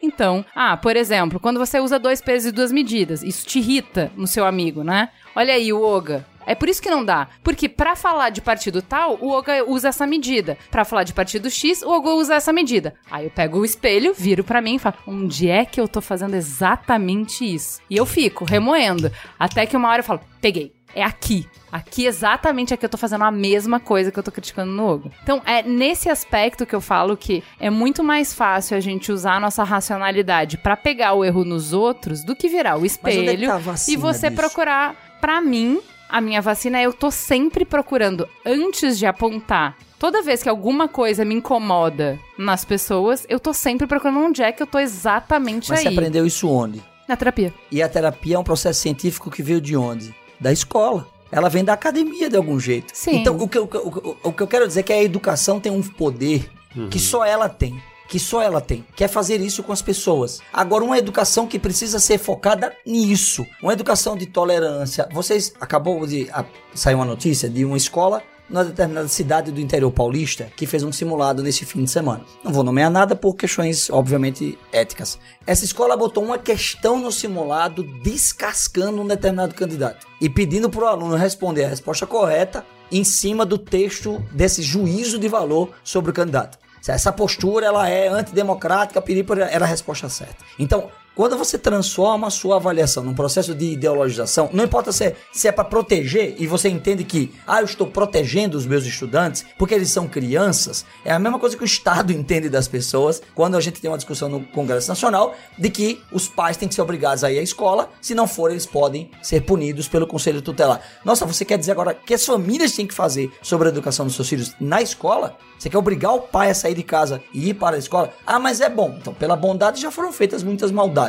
Mas a escola, A educação, não vou nem dizer escola porque ela limita, mas a educação tem um poder de dar instrumentos. Se você vai querer ou não vai querer usá-los na idade adulta, porque eu volto ao ponto da autonomia, é uma decisão, você tomou essa decisão. Outra pessoa pode ter tido exatamente o mesmo processo de vida, de ter feito terapia em grupo, e não tomar essa decisão hoje. E essa condição da idade adulta, e aí eu posso estar equivocado, porque eu estou me baseando em concepções, por exemplo, da autonomia piagetiana, do existencialismo sartriano, eu poderia ir para o comportamentalismo de Watson, de Skinner, e dizer que não, que a pessoa é produto do meio, e que se na verdade eu quisesse que ela tomasse a escolha correta, eu devia tomar a escolha correta, tome comida. Toma errada, tome castigo. Eu poderia fazer isso. Ou o Estado poderia fazer isso. Quer? Ele tenta converter PCC botando na cadeia, né? E isso não funcionou. Então, essa questão pura da, da educação como uma ferramenta poderosa. E aí, é a educação de quanto tempo? Vamos falar de lifelong learning. Aprendizado para toda a vida, o aprendizado durante toda a vida. Neste momento, nós entendemos que as pessoas que estão nos escutando estão fazendo um processo de long life learning. Que estão aprendendo. Ainda que elas discordem da- do que eu estou expondo, discordem, concordem do que nós. Nós estamos ajudando elas a refletir na idade adulta sobre o exemplo que você acabou de dar. Pode fazer com que elas façam exatamente o mesmo exercício que elas não estão fazendo agora. Mas peraí, será que eu estou fazendo o exercício que a Ju falou? Será que eu estou sendo empático? E aí ele tem aquele insight. Eu não diria que a ficha caiu, porque pode ter juventude que nem faça referência a isso. Eu diria que passou o cartão de crédito. Não, né? Alguma coisa assim pra poder fazer significado. Porque é a mesma coisa que tocar Ayrton Senna, que é a música da, da vitória do Ayrton Senna. Muita gente não vai nem entender do que se trata. Mas nesse processo, eu acredito muito na ideia, na frase salomônica que diz assim: educa o teu filho o caminho que ele deve andar e ele não se desviará. Isso é muito poderoso. A educação, ela é muito poderosa. Por quê? Você não rouba, você não leva, você não mata. Um assaltante te pega no meio da rua, ele pode levar tudo, até um pedaço do seu corpo. Mas o que você tem da educação não há jeito dele tirar de você. E isso só aumenta. É outra coisa fabulosa que é o acúmulo. Você acumula dinheiro, mas você não está consumindo ele o tempo inteiro. É impossível, por exemplo, acessar um milhão de reais agora. Ainda que eu tenha na conta, que eu vou ter que fazer um documento, pedir para tirar, vou ter que provar que eu tô gastando, vou ter que. Tem todo um processo. Educação não, eu acesso agora imediatamente, que é o que a gente tá fazendo. Então, para mim, o combate à fake news. E não só ao fake news, ao preconceito, à intolerância, às concepções equivocadas, aos extremos, é a educação. Que educação? Aí nós podemos fazer um outro podcast sobre isso. E como que a gente faz pra educação voltar a ser um valor que as pessoas gostam? Porque assim, tô tentando fugir de política, não tô conseguindo. A gente tá tendo um candidato agora que ele, ele de certa forma assume que ele não sabe e terceiriza algumas coisas que em teoria a gente esperava que ele soubesse. E aí eu vejo muita gente usar esse argumento, assim, como você não precisa ser inteligente, é importante você ser amigo de alguém inteligente, coisas desse tipo. Então, mas isso aí, esse, esse questionamento a esse candidato. é, o Ale já ouviu essa conversa minha. Que assim. Esse é o mesmo questionamento que tirava a legitimidade do Lula de nos representar porque ele é analfabeto, porque ele é burro, porque ele não sabe nem falar. Então, como é que ele pode ser presidente? E não foi válido pra gente em nenhum momento isso, né? A gente, eu tô botando muita gente porque eu. Você fala no eu, voto, não, mas eu foi era válido na tomada Mas- de decisão. Não, não, é que assim, ele não pode nos representar, ele não. Como é que pode ser presidente se não sabe nem falar? Que é a mesma categoria de deslegitimação de falar como é que vai ser presidente se não tá entende nada de economia. agora. Você está exercitando o princípio da refutabilidade. Ju, mas eu acho que são casos diferentes. A gente pode sim querer botar no mesmo nível, mas é muito diferente o tipo de resposta que um dava e que o outro dava. Não, mas a sua pergunta não era essa. Você usou isso como mote, mas a sua É, é, justamente. o valor da educação. Porque eu vejo assim, tá, eu posso usar, eu posso usar isso de outra forma. Pode posso usar falar o valor exemplo, do salário qualquer. do professor Exato, agora. por exemplo, eu posso falar do professor da- negro que foi humilhado no Rio de Perfeito, Janeiro e apanhou dos perfeito, alunos. perfeito. Eu só tô usando disso, eu só quero deixar isso claro porque eu acho que aí a gente tá fazendo a falsa simetria. Não é a mesma coisa. O Lula em nenhum momento. Primeiro que assim, a gente pode discutir que tipo de educação. Quantas pessoas me falavam isso, eu falava, mas você não tá sendo usando o academicismo acho. responder? Agora, do outro caso, não. Entendeu? Tipo assim, o Lula, você pode questionar várias coisas dele, mas a inteligência emocional desse cara, olha de onde ele saiu, onde até onde ele chegou. Não, gente, mas eu não tô falando que as duas coisas são iguais. Sim, é aí que é isso tá. que eu falo, quando eu, quando eu a gente- critico a crítica, as coisas não precisam ser iguais. Mas deixa eu falar sobre um diálogo que vocês estão tendo agora, do papel da educação, dessa capacidade de ouvir o outro e fazer esse contraponto de que você não acredita que é igual. Não, não acredito que é igual porque você usou um termo acadêmico, né? A falsa simetria. Isso tudo é repertório que vocês Sim, têm. claro. E a capacidade de sentar numa mesa e ter esse diálogo, quisera eu que todo mundo no Facebook conseguisse fazer exatamente a mesma coisa. É porque a gente se ama muito. Mas se o amor é uma prerrogativa, vamos botar o amor no currículo. Correto, correto. Então, a sua pergunta sobre a educação ser valorizada ou não, vamos lá. Primeiro, valorizou muito. Hoje a gente tem um, não, assim, não faltam recursos para a educação básica no Brasil. Não faltam. O PIB, nós estamos aplicando 5,5% do PIB, enquanto que países desenvolvidos aplicam 3, a 3,5% do PIB. Agora, a gestão desse recurso precisa melhorar muito, a eficácia do gasto desse recurso precisa melhorar muito. A qualificação de professores, por exemplo, talvez nos anos 80 a gente tivesse professores negros apanhando todo dia dentro de sala de aula. Uhum. Agora eu tenho um caso que comove o país inteiro, que gera, que gera uma repercussão gigantesca.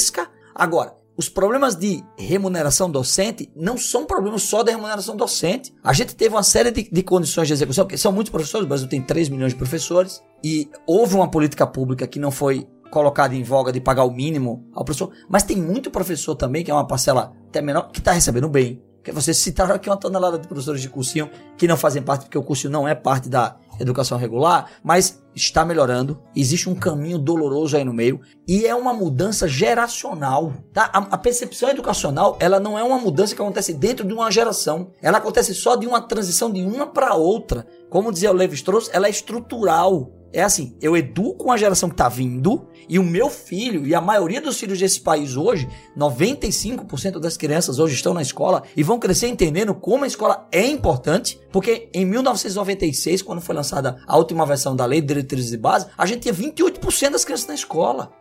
Então, mas é porque Olha a gente tem muita dificuldade de enxergar as coisas sob perspectiva demoram, histórica. total. Exatamente. Demoram. E a gente tem um país gigantesco. As pessoas querem pra ontem. As pessoas dizem assim, mas a educação não melhorou. Minha gente, pelo amor de Deus. Então, a gente mas- tem hoje 95% das crianças terminando o ensino fundamental. O ensino médio tem um problema sim. A faculdade tem um problema sim. E tem alguns erros de história que os candidatos dessa legislatura, dessa candidatura, estão analisando que é. Nós passamos a vida inteira pondo dinheiro nos adultos. Eu tenho que pôr dinheiro nas crianças. Todos eles agora estão dizendo que vão Uhum. botar os recursos do ensino superior na educação Na básica. base. Isso é o básico, deveria ter sido sempre assim. Mas por N razões históricas, eu concordo com você. Ju, falta uma educação historiográfica para eu olhar para o passado. E isso falta no mundo inteiro, tá? Não é só aqui não. Falta na Europa, falta não. A população tende a esquecer aquilo que não usa.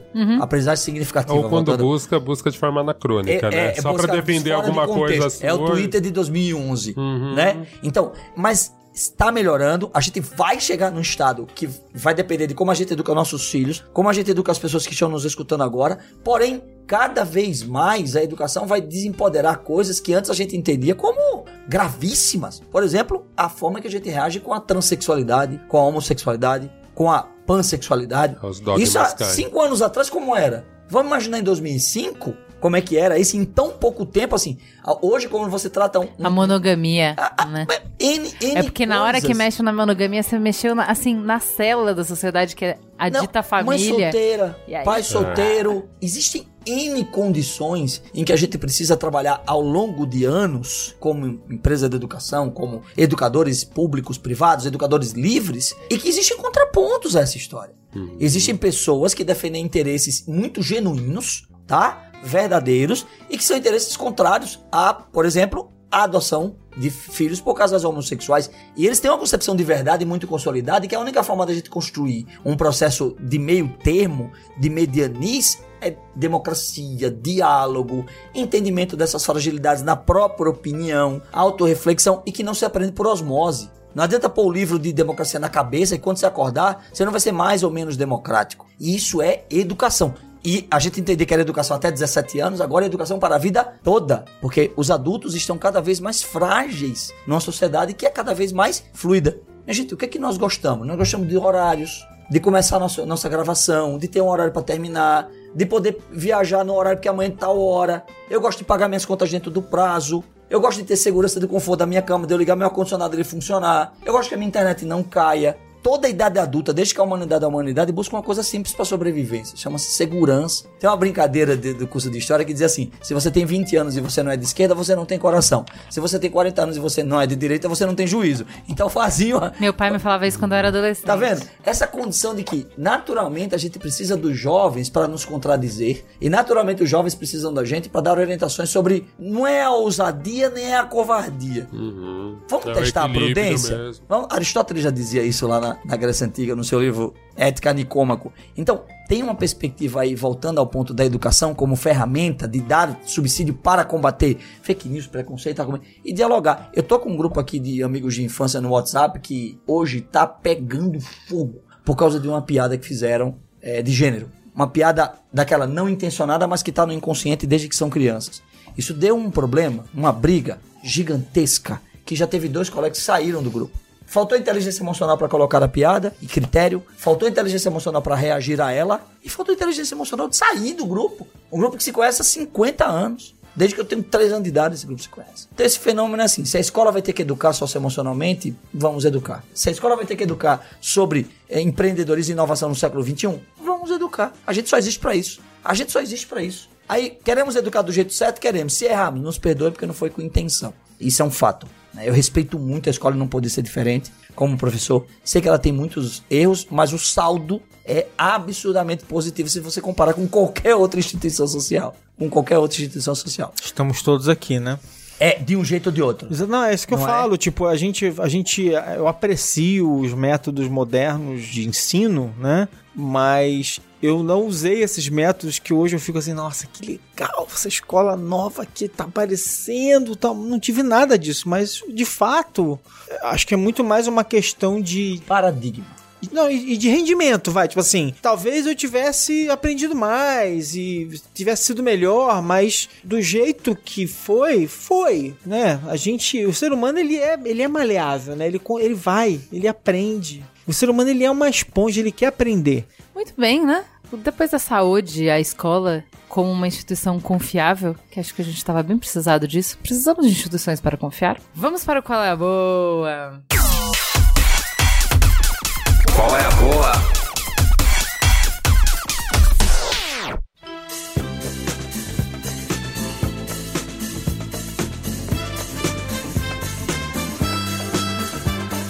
Oguinha, o que que você indica? Só para ajudar um pouco aí ficar linkada a pauta, eu quero indicar uma palestra que foi na agência Thompson, dentro do programa 2020, que eles chamaram a Inês Coso, que é consultora e escritora e especialista em neurobusiness e neuroaprendizagem, e é minha prima também, olha o nepotismo maluco. é... Ela fez uma palestra que ela explica o viés inconsciente, como ele defende os preconceitos e como você pode desconstruir isso, enfim. Assista uma palestra, não vou dar spoiler, é bem legal. E esse programa também 2020 d- d- é muito, muito bacana. Também dentro da pauta tem um escritor que é uma lenda viva do jornalismo literário, que é o Gay Talese, e esse é um documentário que Eu eles assisti isso também. Tá na, acho que tá na Netflix Tá, ainda, tá. né? E é muito interessante, porque o Gay Talese, ele tem uma história que ele vai depurando há 20 anos de um... É, não posso dar spoiler também. De um hotel. e é um hotel que o dono assistia as pessoas. Ele tinha câmeras, é, é muito interessante. E é muito legal isso, porque você pega em vários momentos coisas que a gente falou aqui. É. Além de viés inconsciente, a vaidade do Gay Talese. O apego àquela história, como aquilo vai crescendo dentro dele, como o às vezes você envolvimento com o personagem também. essa né? afetividade. Então É. ele começa a baixar a guarda, ele não pratica o que o, que o professor falou pra gente, o que a Ju Por, praticou e eu aqui. acho que é por isso. E eu, ótimo exemplo, porque é isso. Não tem ninguém que tenha ferramenta melhor do que o Guita Elise, mas a gente não pode. Porque. é, excesso de confiança é o que te deixa vulnerável. Saiba sua vulnerabilidade. Tenha ela sempre diante de você. Senão você vai escorregar sempre. Senão você é escravo da sua vulnerabilidade. Então é isso. Não confie só na técnica. Conheça a sua vulnerabilidade. Usa o vídeo da Inês Coso pra ficar mais consciente da sua vulnerabilidade e vai ver o Gaita Elise falhar miseravelmente e falar assim: não tem ninguém que tá a salvo de falhar miseravelmente. E Sim. é uma falha espetacular, né? Sim. Que no final não é. Então, Mas ele transforma a gente não isso. pode- a gente não pode ficar dando poxa, spoiler. peraí, desculpa. Eu não quero dar desculpa. spoiler, meu É. povo, mas, mas vale a pena vocês assistirem e pensarem sobre essas questões aí. É isso aí. Ale, e você? É, eu vi um filminho, dando contexto, né? Eu adoro. eu Adoro filmes com. que contam histórias, assim, que eu fico vendo o filme quando, quando o filme acaba eu falo assim. Mas eu queria continuar com esses personagens. Eu tenho essa coisa, sabe? De gostar de histórias. E aí eu dei de cara com esse é, Hearts Beat Loud, que é tipo os corações que batem Tem alto. alto. uma coisa do tipo, né? Que é com o Nick Offerman, que é um ator que eu já adorava do Parks and Recreation, que ele era o chefe do Parks and Recreation. E é legal ver ele aqui como um cara sensível, um cara, um cara bem completamente diferente daquele personagem que a gente estava acostumado a ver no Parks and Recreation. E ele é o quê? Ele é o pai de uma menina de 17 anos, ela tá indo pra faculdade, e ele tem uma loja de disco, ele é o carinha do, tipo assim, o carinha do Alta Fidelidade anos depois, ele agora tá com a loja de disco. Só que assim, já, já, já se vão 17 anos, a loja de disco tá meio indo mal, ele não tem mais o que fazer, ele tá assim, tipo, cara, eu vou fechar esse negócio, não tem mais nada a ver e tal. E ele é viúvo, né? A mãe da menina morreu faz tempo, e a mãe da menina foi parceira dele na banda que eles tinham quando eles eram moleques. Legal. E aí a menina é super talentosa, só que o sonho dela é ser médica. Eles compõem uma música juntos, ele sobe a música pro Spotify, a música começa a fazer sucesso e ele começa a ficar obcecado por fazer uma banda, ele e ela. E é onde começa a história. Ele e a filha. Que ele meio que quer reviver a, a aventura dele com a, com a mãe dela. Ele enxerga o talento da mãe na filha e ele quer viver aquele momento com a filha e a filha quer ser médica. A filha fala: Não, eu vou ser médica, tá maluco e tal, isso não tem nada a ver, vocês são loucos. Essa é a premissa do filme, essa vai ser o conflito do filme. Me Ele tentando lembrou convencer aquela ela, ela querendo de ficar. filme Song, é isso? Teve uma dupla de filme, dois filmes que saíram na mesma época, que era sobre um casal que não era casal, que ia compor um... Você, Não, você mesmo, assistiu mesmo no, no Girls, na série Girls também teve um pouco isso também de um casal fazia música folk, o cara era músico, começa a namorada a cantar e começa a bombar, mas enfim. É, Mas é legal. da- da- daquele filme lá que ganhou o Oscar e tal, ganhou o Oscar de música e tal. Mas, o, mas assim, o filme é fofo. Assim, Uhum. tá longe de ser perfeito, não é um filmaço, mas é um filme gostoso de boa ver. sessão da tarde. Com. Não, é assim, com. É um com- bom filme pra ver no Com avião? bons atores. Não, não é filme pra ver No avião avião. é filme ruim. Não, é filme pra você ver em casa, É, não, é. curtindo, você. Pipoquinha. É um filme gostoso. Olha aqui, o nosso ponto eletrônico da nossa produtora Bia Fioroto falou que Once, o filme que eu tô tentando Once. É, lembrar. sei, sei. Nossa. Apenas uma vez. É. É... Eu sei que foi você que falou, o Cris eu que, que falou indiquei que várias é. vezes. É. Eu indiquei pra todo mundo. É que faz sentido, você tá coerente com essas indicações. Então, assim, o que, que- que, eu achei? Achei que era, foi legal ver o Nick Offerman é, assim. Gostei de vê-lo nesse papel. é, gostei da- do elenco. Eu achei, pra falar a verdade, eu achei que eu ia gostar das músicas. Achei que só uma música eu amei. As músicas, geralmente eu adoro as músicas, né? Fico cantarolando as músicas depois e tal. E a menina que é a. Como é que é o nome daquele da Jill Barrymore? Letra e música? É, letra e música. Ah, E tem a menina que é a Kirsey Clemons, que ela é maravilhosa, é é, canta bem pra caramba, que é a filha dele, né, que é fofíssima e tal.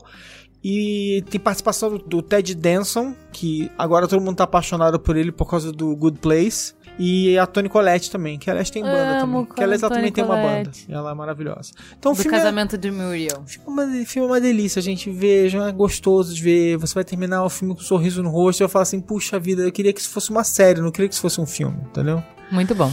Juliano, o que, que você indica?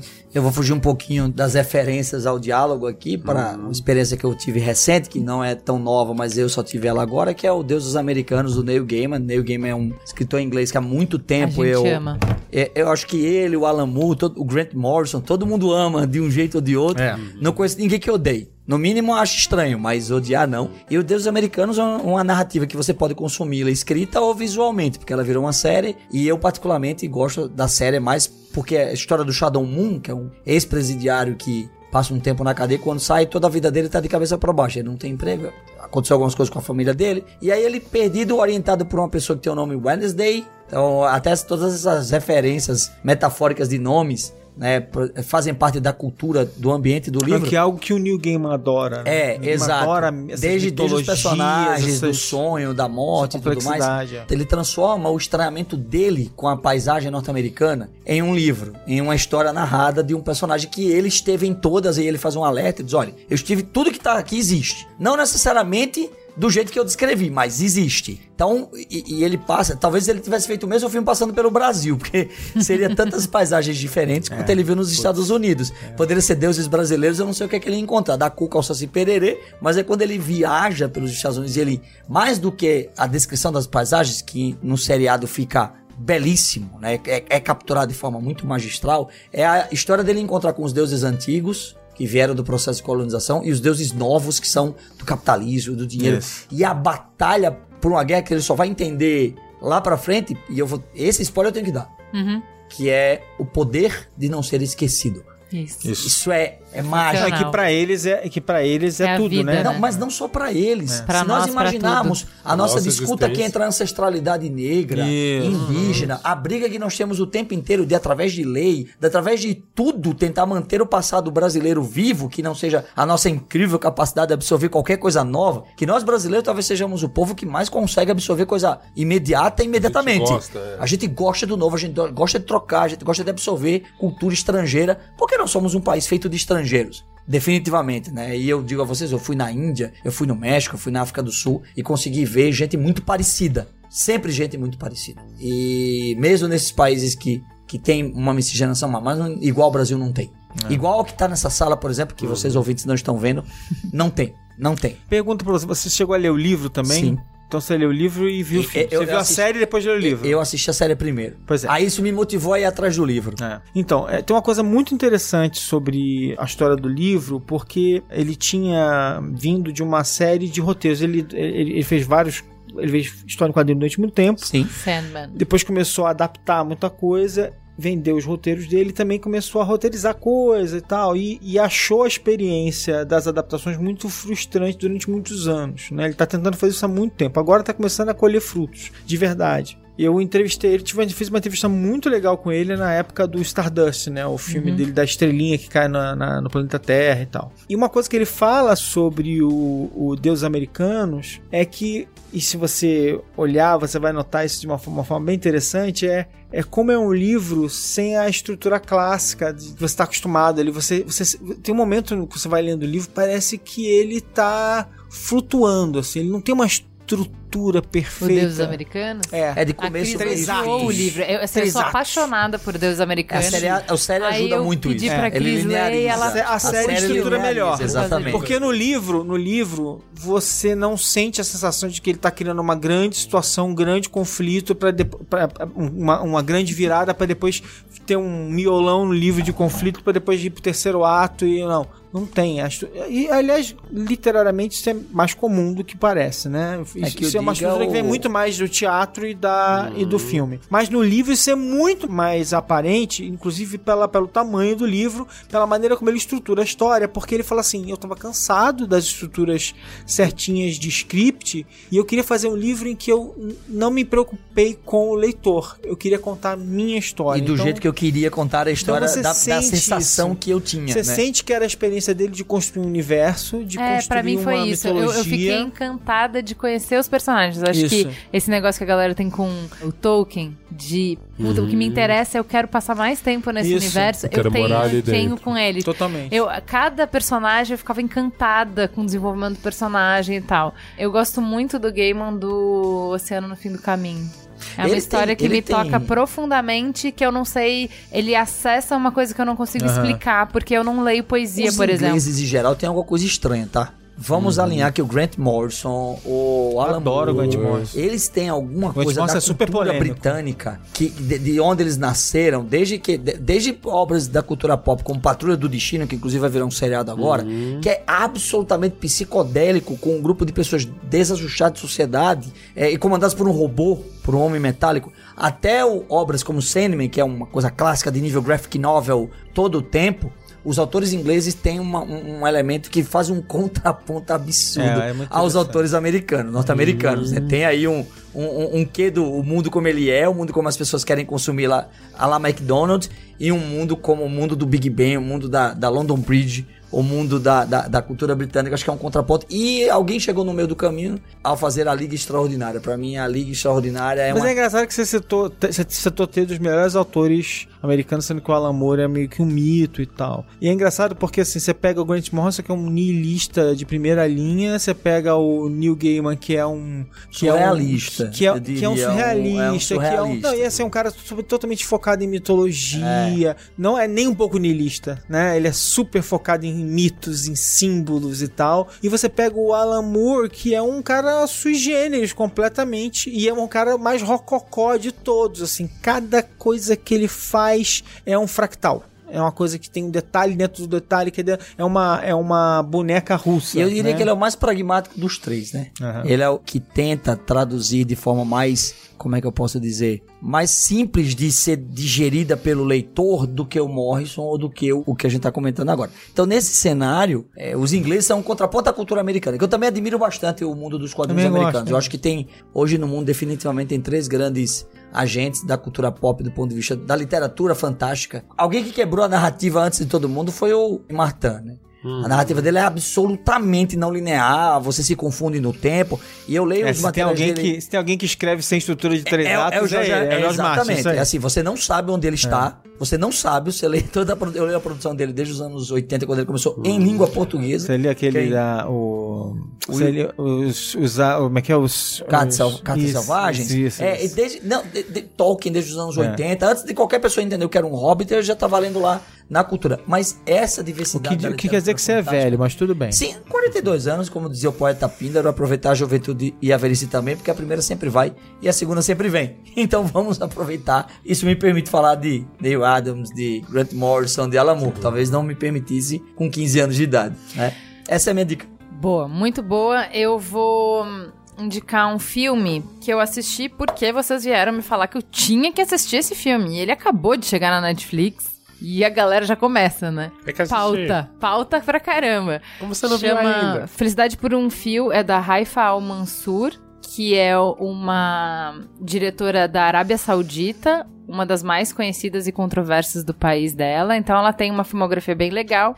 E agora ela foi dirigir um filme que é uma ficção e que vai contar a história de uma menina negra que é uma publicitária super bem sucedida, e ela é linda, e ela chama atenção onde ela passa, e ela tá namorando com um cara lindo que é hum, residente de medicina, e tá assim, na virada de ser pedida em casamento, e a vida. A vida é uma. É uma novela pra ela, é tudo incrível, até que ela tem um acidente no salão de beleza e queima o cabelo dela.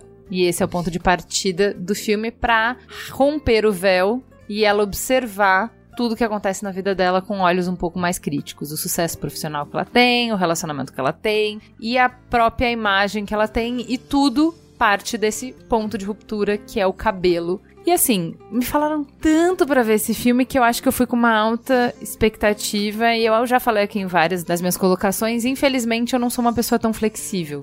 Eu não sou uma pessoa tão aberta que deixa o filme me levar muito difícil pra mim me colocar nessa. Então, eu entro com uma expectativa e eu quero que o filme me entregue aquilo. A Juliana não constrói seja. ponte com os filmes. Não, ela não gostou de Vai Vai de Country. Não, e isso Ah, eu, eu- e é bem sintomático. Quando eu tô com o Merigo, o Merigo ainda tenta e tal, mas ele não tá construindo as pontes porque ele não está presente. Então, o que que eu achei? Eu- me faltou a sensação. Eu fiquei o tempo inteiro com uma sensação de déjà vu, sabe? Uhum. Déjà vu. Então, assim, ele tratou da mesma construção de como o cabelo é importante, o que, que significa o cabelo pra mulher negra e o que, que a gente tem que sacrificar por causa do cabelo e blá blá blá. Pô, uma discussão que já vem de um tempo, né? E eu achei que não teve frescor na maneira de trazer isso, pra mim, pelo menos. Entendeu? É assim, acho que vale a indicação porque o tema é importante. Aliás, eu posso fazer uma indicação dentro da sua indicação? Pode. Good Hair, documentário do Chris Rock. Isso. Porque é talvez isso, você precisa ter essa exato. base pra entender o que, que é o cabelo nos Estados Não. Unidos e o questionamento que ele faz é um pouco mais adulto, talvez. Então, eu acho que é, o menos contrário. lúdico, né? É o contrário. É o contrário. Eu acho que o filme é a porta de entrada, porque ele é românticozinho, ele é o que o Ale falou, é um feel good movie. Você assiste, você diverte, você não aprofunda e você sai com a sensação de que esse é um assunto interessante, aí você vai pro documentário do Chris Rock. Entendeu? Porque se você já viu o documentário do Chris Rock, daí você fala, porra, mas aqui não tem nada novo. Entendeu? Ela não é provocativa o suficiente, ela não choca, ela não tem coragem de mostrar conflito Você real. acha que é um refresco, né? Você é só um refresquinho. Total, total. O É um tema suco de laranja com água diluindo. Isso, tá muito diluído. O conflito nunca chega, entendeu? Então tem o conflito, mas muito suave, assim. Ela não tem coragem, ela não expõe. Não tem Isso é uma coisa fratura exposta. engraçada, né? Porque, porque você vê um, um grande documentário e aí você vai pra ficção e cara, a ficção você pode fazer o que você quiser, você pode, você pode, re- você pode pegar aquela, aquele assunto e realmente Mas não se meter na propõe, eu acho. E aí ficção é E, e eu acho que às a gente tenho- esperava, por ser uma mulher e uma mulher saudita e que já fez filme, por exemplo, tem um dos filmes dela que é sobre como o desejo de uma mulher andar de bicicleta expõe uma sociedade super machista, que ela não pode, que ela não tem acesso, o que, que isso significa. Então, assim, se esperava que se você vai botar na mão dela, ela vai trazer um olhar perfurante, ela vai trazer um olhar que vai descortinar coisas que são óbvias e que a gente não enxerga. E tem, mas sempre muito superficial, entendeu? Então, preciso- assim. eu preciso ver o filme. Agora eu vou É, ter eu que Ah, vou ter que publicidade. assistir, vou ter que assistir. Pô, a gente sabe que publicidade é machista? Pô, sabe? Daí fica, pô, mas todo mundo já sabe. A piadinha na sala de reunião, a gente sabe. Pô, assim, pensa o seguinte, vamos lá. A cena de publicidade, quando vocês verem, aquele filme, como que é, do Mel Gibson e da... Ah, o que as mulheres querem. O que as mulheres querem, já faz a crítica que ela tá fazendo. Porra, tem 20 anos esse filme. Se você não aprofundou daquele filme, porque era ai, o filme da Nike, pô, as piadinhas, é, né? O que, que uma mulher quer quando ela corre? Pô, aquele filme tem uns 20 anos. Então, assim, se é isso que é pra crítica de publicidade, a gente já tá fazendo isso há um bom tempo. Então, eu acho que assim, quando vocês me falam, você tem que ver esse filme, quando os ouvintes falam, eu falo, pô, esse filme vem uma crítica Ih, que eu gente, vou... cuidado agora. Não indiquem. Eu vocês vou- vocês têm que você tomar entendeu? cuidado falo, na hora de indicar esse- filme. o seu ponto, mas não, aí, peraí. mas na era- net, por exemplo, a galera ficou no meu pé. Você tem que ver na net, você tem que ver na. Meu Deus Mas do você céu. viu na net ou viu na Sky? Ai, tá, meu Deus. Uma a gente. aí, aí. Como é que a no- gente tamo- ia? Nenhuma, das- nenhuma, nenhuma. Você viu no Netflix. Brasil. Deixa eu te. É que na net um explodiu minha cabeça. É, ele é uma referência, ele é o melhor Mas de um todos ponto. os tempos. É o momento e da tal. terapia do grupo, Entendeu? tá? Eles eram a Maria falando. Então, olha por esse lado também. Talvez o seu repertório estivesse. Ninguém consegue saber qual é o tamanho do seu repertório sobre esse tema. Quem assistiu, a explodiu minha cabeça. Provavelmente explodiu É mesmo. novo pra quem Não, não não É, sua. mas é, é, é, É, não, é- mas é por isso que eu por isso que eu trouxe, por isso que eu trouxe a indicação, porque se eu não gosto do filme eu não trago. O tema é importante. Esse filme é a porta de entrada para um tema importante. Ele é super superficial, na minha opinião, só que ele traz de uma forma divertida, leve, palatável, sessão da tarde, um tema que é muito A importante. sessão da e se tarde você não cola mais não, tá? e se você nunca mais, nunca ouviu falar desse tema, você vai realmente ficar chocado de como o cabelo é importante pra mulher negra. É um tema que vale ser falado, é um filme divertido, leve, gostoso. Às vezes, só, só um ponto. Às vezes eu acho que vale a pena você fazer o caminho inverso pra você conseguir contar. Então, assim, se eu assistir esse filme, obviamente vai ter o déjà vu, mas eu vou achar pontos que eu falo, nossa, isso é um bom jeito de simplificar o raciocínio Isso. complexo. Por isso que pra mim não é um problema realmente ver uma obra mais pop, essa obra de entrada, porque eu sempre penso, nossa, o cara foi gênio aqui, nossa, ela foi gênia de transpor um assunto tão difícil pra essa cena, mesmo que clichê, mesmo que bobinha, uma né? outra Eu coisa- só mudo essa ótica, sabe? Eu falo assim, Sim. tá, o cara de 16 anos vai gostar disso? Vai. Isso, isso eu faço a sensação com toda a música atual. Assim, com metade das coisas que eu ouço de rap hoje em dia, eu consigo ouvir e falar assim: cara, se eu tivesse 16 anos, o disco da Flora Matos era o melhor disco pra mim. Agora eu, um cara de 39 anos, avalio tecnicamente e falo: essa menina é um gênio, mas essa música não fala comigo. Mas isso aqui é genial. Então acho que Sim. depois a gente vai ficando velho e consegue olhar de fora, ver aquela estrutura, entender onde simplificou, entender onde teve um monte de produtor, que eu, que eu acredito que aconteceu com ela, né? Tipo, meu produtor falou: não, isso não é comercial nos Estados Unidos, tira. É. Isso não é comercial nos Estados Unidos, tira. Né? Mas é, Eu mas achei, é legal fazer esse fez uma ponte, a gente é, gravou um programa direto de Barreto sobre câncer, né, pro Outubro Rosa, e aí fez a ponte e, e o filme faz a ponte do que significa cabelo pra todas as mulheres, Uhum. né? E aí eu gostei bastante disso, assim, porque eu acho que, assim, é um tema importante, ele fala de um jeito fofinho, bonitinho, que você vai aproveitar, e aí é isso. Se você já tem uma bagagem maior, fica a dica do Oga, vai ser legal pra você ver como apresentar de uma maneira leve esse tema que é profundo. Super profundo. Se você nunca parou pra pensar na importância do cabelo e, e como isso tem ramificações que pode te fazer pensar estrutura de racismo, machismo e uma série de outras coisas da sociedade, assiste esse filme que você vai passar a pensar sobre isso. E o meio do caminho de Right People, que explica tudo isso É, Fala- então, aí que tá. Você sabe que eu amo Dear White People. A segunda temporada eu gosto menos, porque Nem eu acho que eles, que eles eram. Eles tentaram deixar mais complexo. O que era legal da primeira era que era simples. É. A segunda eles já entraram com uma expectativa de tipo, meu, agora a gente vai deixar mais cabeçudo. e aí perdeu aquela coisa da narrativa que tava legal, que É. tava divertida. Mas tem gente que ama. É isso aí. Então tá, pessoal. Temos um programa. Até semana que vem. Tchau!